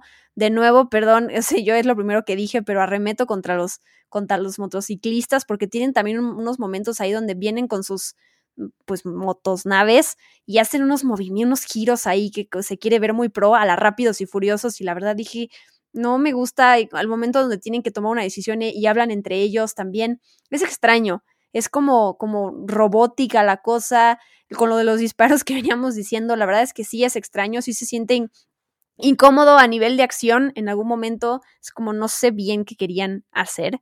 Y nada más, y los, y los, y los hieren mínimo y no están muy preocupados, o sea, está como, ah, ya les dispararon. O sea, se supone que yo creo que deberían de ser más, están matando a mi hermano aquí al lado, ¿no? Claro, de las pocas cosas que puedo hablar de la historia de, Boba Fett que quiero seguir viendo y que no tienen que ver con Boba Fett, específicamente es con Fennec, porque ella está ahí insistiéndole a, Boba Fett que la especie es la forma de ganar dinero y Boba Fett lo rechaza y entonces como que ya no está de acuerdo con, con él y su manera de pensar. Entonces creo que también toda esa tranquilidad que vienen desarrollando esto ellos, perdón, la dinámica que llevan puede, podría resultar en alguna traición o algo en el futuro que no creo que se dé porque no creo que haya otra temporada. A, a ella si la meten en otro lado me encantaría porque es un personaje que me, me gustó muchísimo. Pero bueno, de nuevo, es, es, esta parte de dejar cosas de lado por meter a estos nuestros héroes, ¿no? O sea, ¿qué sentiste tú cuando Artudito trae a Grogu y se reúne con Mando y Mando le dice yo también te extrañé, amigo, y, da un saltito precioso Grogu para abrazarse? Em, te das cuenta además que él se fue por el... Eh, Grogu termina eligiendo este, esta blusita Beskar que le deja, que le deja Mando, que además me recordó mucho a, al la vestimenta esta de Mithril del Señor de los Anillos, la que le dan, bueno, la que, la que Bilbo le termina dando a Frodo. Ese momento es otro que rescata también. Bueno, lo que estás hablando con, con eso, Diana, es que sí nos queda ganas de que hubiera habido más evolución en el personaje de Boba Fett pues sí, eh, con un poquito peso más, más dramático. Y, lo que pasa es que a él le dicen, bueno, lo que ya más logró fue eh, que pues que juntó a su bandita ahí a defender a. ¿Quién iba a decir que Boba iba a estar defendiendo a, a Tatooine? Y este, y además, pues usó su, habilidad también de, de pues, dirigir a una bestia, como, pues qué mejor que un rancor, nadie, yo creo que no hay nada más allá que domar un rancor, si lo quieres llamar así. Pero hasta ahí llegó. Y los demás, pues, eh, traen más bien el halo de lo que sigue. Es, un, eh, volviendo entonces el final de Buffett más de bueno, ok, pero lo que sigue va a estar más interesante, más divertido, más padre. Y no hemos tocado algo que tú mencionaste al inicio y también ahí te, paso el, el, balón, ¿no? ¿Qué onda con la muerte de Bane? Súper eh, chafa, eh, este personaje que yo te, retomo lo que dije hace rato, ¿no? Que llega e impone sin yo sin saber quién es, con el diseño del personaje, el misticismo también de cómo se va acercando y todo eso. Y de repente la manera en que, en que Boba Fett termina con él, digo, qué bueno que el, que el, el héroe sale triunfando, cosa menos creativa del mundo, la manera en que ya se termina deshaciendo de él, que entre comillas, ¿eh? Porque se ve ahí que yo leía que no sé si es una lucecita o algún sonidito que se sigue escuchando cuando él ya está tirado y que, y que no necesariamente murió el personaje, ¿no? A lo mejor lo vemos más adelante, que siempre sucede, ¿no? Si lo quieren volver a usar, hay maneras de resucitarlo o de justificar el por qué no se murió, ¿no? Pero sí, es, es, no me gustó nada la manera en cómo mata Boba Fett a este super ultra villano que venía a imponer, a diferencia de los, los, los gemelos estos de Java de Hot o Krasantan que también va, o sea, pasó a otro, no, no era el villano, ¿no? Y que de repente este que sí em, empezó siéndolo, se deshacen de él de una manera súper X. Y además no hay el payoff otra vez. O sea, ya sé que estamos en época post Game of Thrones donde nos enseñaron que no van a morir los villanos como queremos que mueran para que podamos descargar nuestra parte de ya ves, te lo mereciste, puerco, ¿no? Pero, o sea, ya sabemos que, que, que las historias modernas no son así.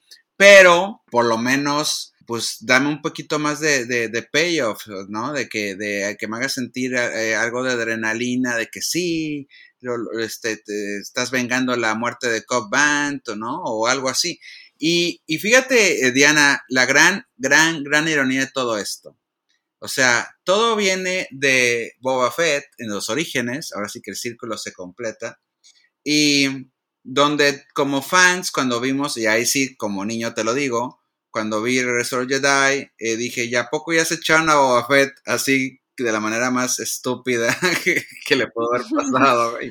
Es cierto, es cierto, sí. Y, se fue y tanto le llora, y tanto le lloramos nuestra generación y los que vinieron, incluyendo la tuya, que no, no, no, hay que, hay que regresar a Boba Fett, ¿no? Entonces ya vieron la manera en los cómics, en, en la serie animada, en lo que tú quieras, y ahora con esto ya lo trajeron de vuelta, ¿no? Y entonces, dentro de la serie de Boba Fett, te ponen a un villano que dices, oh, ese villano está bien cool, casi no habla, casi nada más es todo visual, está bien, quiero saber más de él, no, porque al siguiente episodio, de una manera no tan bruta y tan estúpida como, como le pasó a Boba Fett, pero sí como, ah, o sea, poco ya, tan tan. Qué ironía, ¿no? Que en la misma serie pasó eso. Sí, es cierto, no, no lo había pensado así. Creo que aquí sí, o sea, entiendo esa frustración de, ok, ya se terminó Boba Fett, se terminó, punto, pum. Y aquí como que ya, ya está ese, la parte escéptica también de alguien como audiencia que dice, ay, mira, sé que no, una, no va a morir y dos, pues pudiste haberme dado algo más, como tú dices, ese payoff, no sé, algo, algo más memorable que lo que hiciste acá. Totalmente.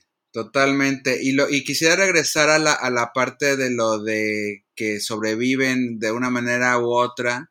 Que, a ver, a nivel narrativo, no, si haces eso más de una vez, pues entonces acabas siendo precisamente lo que pasó en lo grueso del episodio 7. Que, qué cool que están usando sus lightsabers, o como pasó en la trilogía última, que a mí me. Y mira que tengo en mi cuarto tres TIE Fighters de réplica que usaban, vamos a mandar porque podemos, 2000 TIE Fighters en la misma toma, ¿no? Porque George Lucas cuando hizo la película original nada más tenía 10 y ahora porque podemos hacerlos digital, pongamos 10.000 porque es bien cool, wow. ¿no?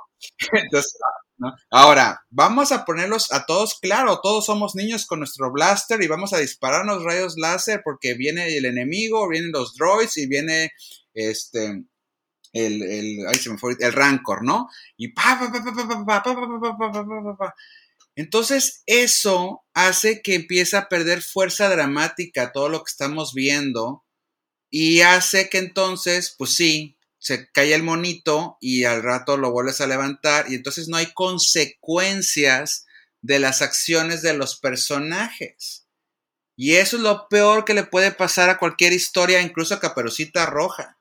O sea, cuando, fíjate, Caperucita Roja, no sé por qué vino ahorita a la mente, pero el cuento original, el cuento original lo que te dice es, y abuelita, abuelita, ¿por qué tienes la boca tan grande? Para comerte mejor. Y el cuento dice, y entonces el lobo abrió la boca y se la comió. Punto final.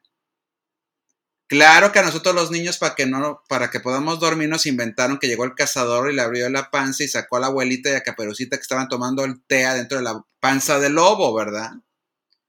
Entonces, ahí está el punto. Por querer hacer una historia familiar para niños, me atrevo a pensar, no se pueden morir todos los personajes, no se pueden, no se le pueden ni siquiera cortar un brazo, no se, porque no puedes, no ves ni una gota de sangre, obviamente. eh, recordar que la película original de Star Wars, en, en la escena misma del bar, ahí en Tatooine, cuando ven que Novi usa el lightsaber, sí le corta el brazo a un personaje y se ve hasta la sangre en el piso. Nomás estoy recordando, ¿verdad?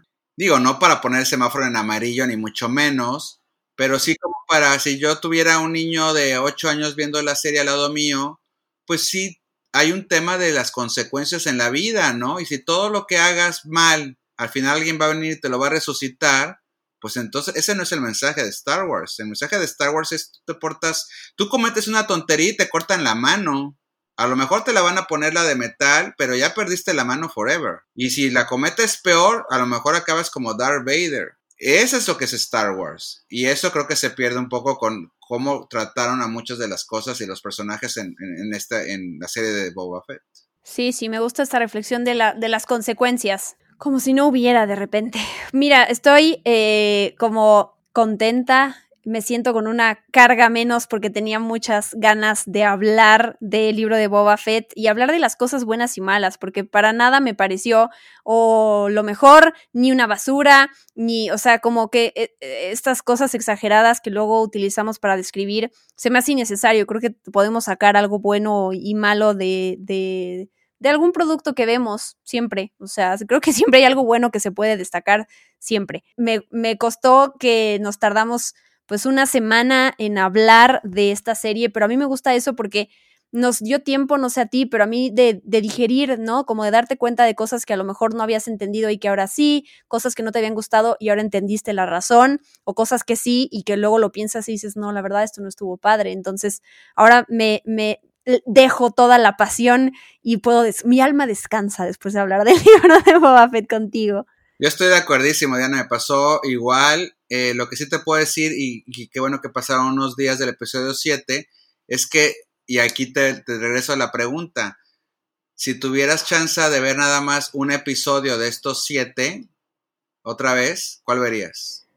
Puedo elegir dos, porque te voy a decir, porque me gustaría mucho ver el, el primero, el primero de la serie, porque sí, o sea, resuelve esta este Jesús en la boca, como si lo puedo decir, que teníamos de el, el, pasado de Boba Fett y cómo esto lo lleva al presente.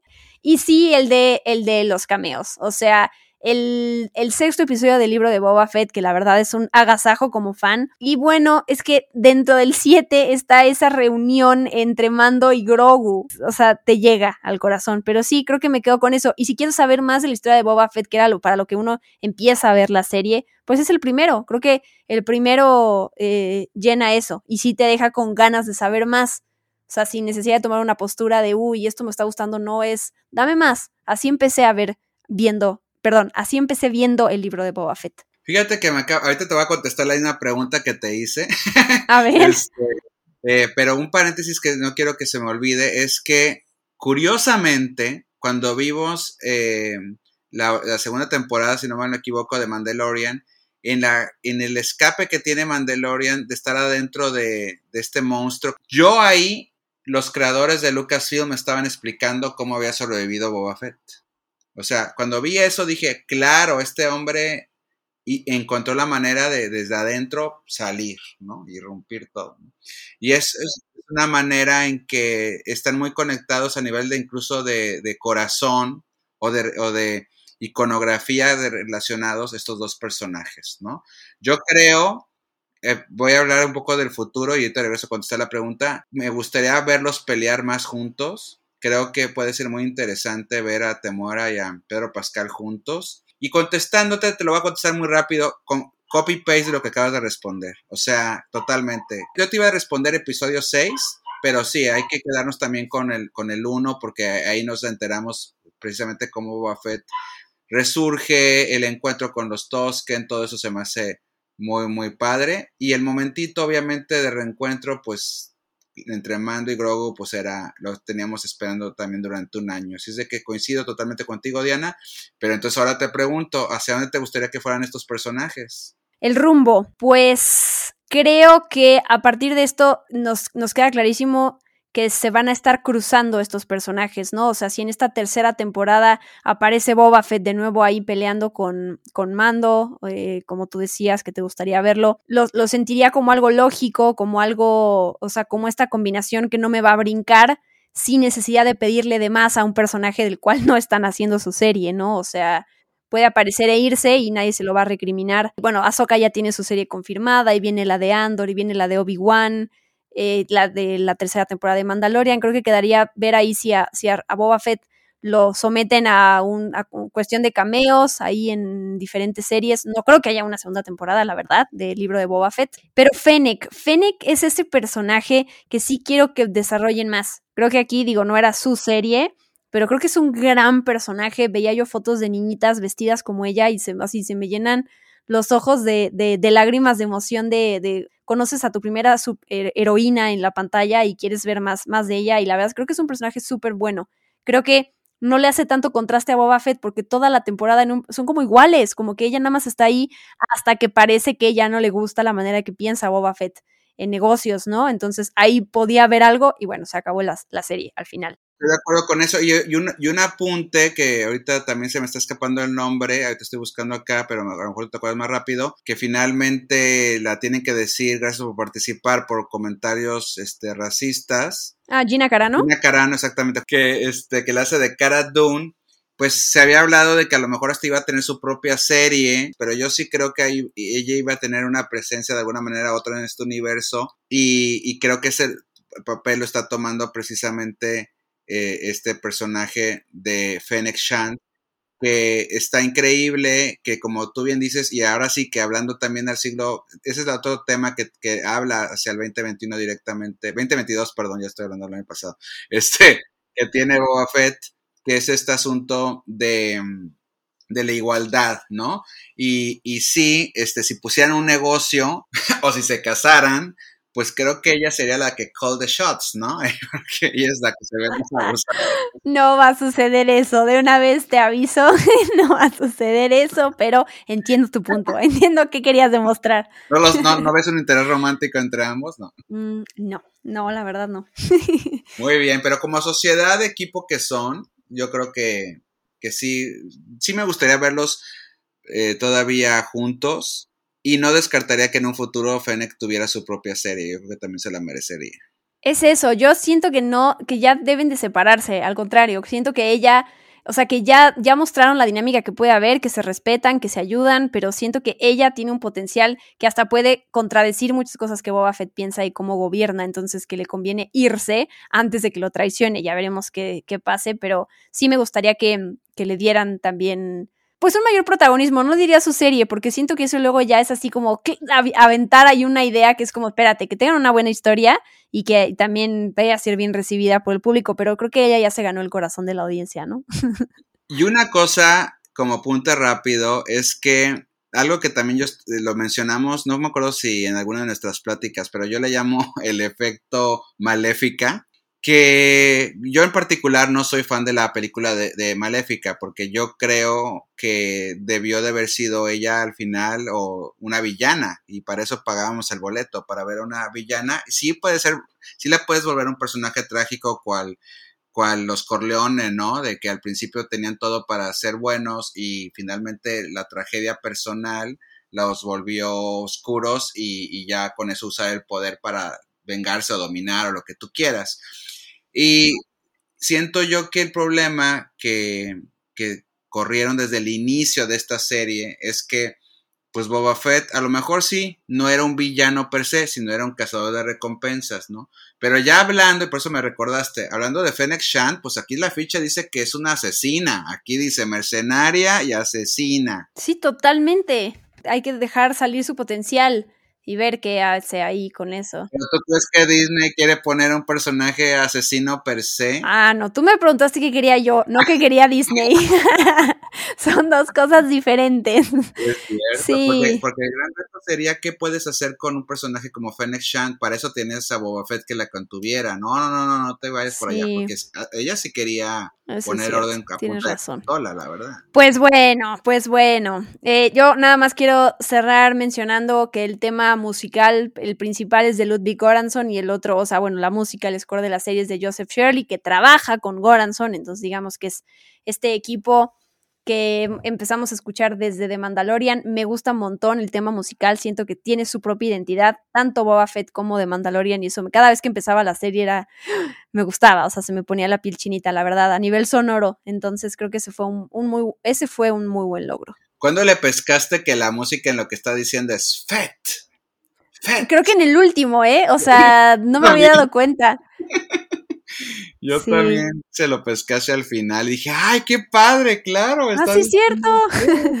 sí, pero bueno, no sé si quieras hablar de alguna otra cosita o ya. O ya exprimimos hasta el final el libro de Boba. Vamos a exprimir todo, pero bueno, yo eh, creo que hablando de en términos de Marvel de las fases, digo, no sé cómo lo maneje Lucas Film y además hablando de diferencias, pues obviamente ahora nos vamos a ir con Obi-Wan el 25 de mayo, que nos vamos a ir a otra parte del tiempo de la cronología de Star Wars y luego igual con la serie de, de Diego Luna igual, pero sí creo yo que eh, eh, ya nos explicaron un poquito lo que quieren hacer, lo has dicho muy bien Diana, estos cruces de personajes, este, traer de aquí y de allá. En algunos casos van a ser episodios más como de, como el monstruo de la semana decían anteriormente, ¿no? Resolver eh, un caso y se acabó y tan tan. En otros va a haber una historia mayor.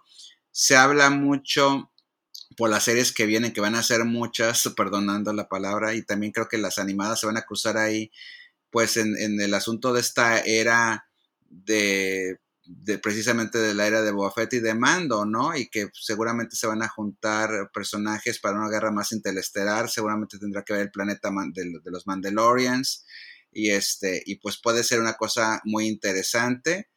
Y después, eh, pues lo que va a pasar con Obi-Wan, que está el anunciado regreso de, Hayden Christensen como Darth Vader, que también ahí eso nos da emoción, pero también decimos, ay, ojalá no me vayan a echar a perder algo que ya vimos, ¿no? Qué emoción, estoy muy emocionada con esa serie. Sí, yo igual. Súper, súper. Igual. Pero no nos adelantemos. No, no, no. Pero bueno. ya habrá momento para hablar ahí. Te voy a hacer una pregunta que le hago siempre a la gente últimamente cuando la entrevista. ¿Ves con optimismo el futuro? ¿Y ves con optimismo el futuro de Star Wars? Pero claro, es que hay que ver con optimismo la vida, ¿sabes? Porque yo creo que hay, hay muchos tropiezos en las cosas, pero si ya eso dicta el cómo tenemos que esperar algo, entiendo que a veces las expectativas bajas ayudan. Siento que el día que digamos como ya, ya nadie va, ya nada vale, pues ya, ya para qué entonces creamos y seguimos apostando. O sea, yo siempre, y, y, y creo que si algún día hacen algo terrible, pues habrá oportunidad que alguien más llegue y tome el manto y entonces vuelva a poner en el camino del bien, digamos, del, de la luz, a ese título, producto, saga, franquicia, lo que le, como le quieras llamar. Así que yo siempre, eso no quiere decir que hay cosas que me van a parecer terribles, pero siempre tengo la, la esperanza de que, de que hay que ver hacia, hacia adelante y hacia lo que se puede mejorar. Qué bonito, ¿no? Qué, qué, qué positiva soné. Sí, pero claro que corte hay, Diana. Pero ¿cómo hicieron esto? No es posible. Sí, malditos motociclistas. Pero es eso, eh, qué bueno tener algo en la vida, sea película, un deporte, un equipo que le vayas, una banda que te cause reacciones viscerales, ¿no? Y hasta físicas de aventar el zapato o la pantufla a la pantalla o, dejar a, tu figura favorita castigada afuera de tu casa. Eh, creo que eso es parte de, lo bello que es el storytelling, crear algo que provoque emociones y que nos enganchemos y que sigamos su, progresión, su futuro, sus manifestaciones. Me gustó mucho lo que dijiste ahorita, Diana, porque me recordó un poco lo que ya es la experiencia de leer un cómic, ¿no? O sea, Superman lleva más de 80 años de existir y de alguna manera sabemos como lectores que va a haber unos números muy buenos y va a haber unos que no nos van a gustar nada. Va a haber unas eras donde, como yo a mí me ha pasado, llevo años en que no me gusta el traje de Superman Llevo años en que no me gusta que lo dibujan como un chavito de veintitantos años. Para mí Superman es un hombre de treinta y tantos años y más como la era que me tocó leerla en los setentas y en los ochentas, incluso en los noventa. Entonces, eh, pero se vale. Sé que hasta se van a, perdón que lo diga así, se van a acabar muriendo los escritores y los dibujantes y va, o se van a acabar retirando y van a venir nuevos artistas. Entonces creo que Star Wars ya nos está demostrando que así va a ser Y este, y bueno, pues vienen muchas series, entonces eh, tiene un gran reto Lucasfilm de mantener una coherencia entre todas estas series y nosotros como fans seguirlo, pero eso sí con nuestra recomendación, ¿no, Diana? De no spoilers, a ver si la temporada siguiente, esa sería la parte positiva que yo quisiera dejar, o idealista, más bien idealista, porque no va a suceder, no va a suceder, no spoilers, por favor. Muy bien, querido Mario y querida gente que nos escuchó toda esta larga conversación porque fue dura y densa y, cool. Eh, te quiero pedir a ti que digas tus redes sociales o donde la gente te puede leer, escuchar, escribir, seguir, lo que sea para que, para que no te pierdan. Ay, gracias, para que esté en su órbita. Pues miren, em, estoy en, en, a nivel de Twitter, estoy en arroba Mario Cinema, arroba Mario Cinema. A nivel de Instagram estoy en arroba mario.sekeli. Eh, mi apellido, pero que lo deletrea, S-Z-E-K-E-L-Y. Y en Facebook estoy como también arroba Mario Cinema, mi, mi fanpage. Y ahí estoy para poder platicar y demás. Si un viernes en la tarde están atorados en el tráfico, pongan el hueso de 6 a 8 de la noche y también doy en algún momento la recomendación de cine. Si se cruzan con el Universal, también ahí estaré, igual con la revista Squire también. Entonces, pues muchas gracias, Diana. Increíble estar en tu espacio y con todo tu, auditorio, tu audiencia cibernética y clon. Mi audiencia cibernética. No, gracias a ti por compartir tu pasión y tu, tu amor, obviamente, a esta saga y todo el, pues tu manera de opinar, que la verdad es que, que me gusta mucho y por algo también quería tenerte acá. Eh, nos escriben, ya dijiste tus redes, las mías son arroba guion bajo de y el hashtag de este podcast es experimento626 para que ahí nos den sus comentarios y terminemos este, pues esta conversación alrededor del libro de Boba Fett esperando lo que sigue. Recuerden que todos los episodios de este podcast están disponibles en todas las plataformas de, de podcasting, perdón, en Spotify, en Amazon Music, Apple Podcast, ya saben, y demás. Y yo soy Diana Su. Nos escuchamos la próxima semana. Bye bye. Esto fue Experimento 626 con Diana Su. Gracias por acompañarnos. Los esperamos en el próximo episodio. Hakuna Matata.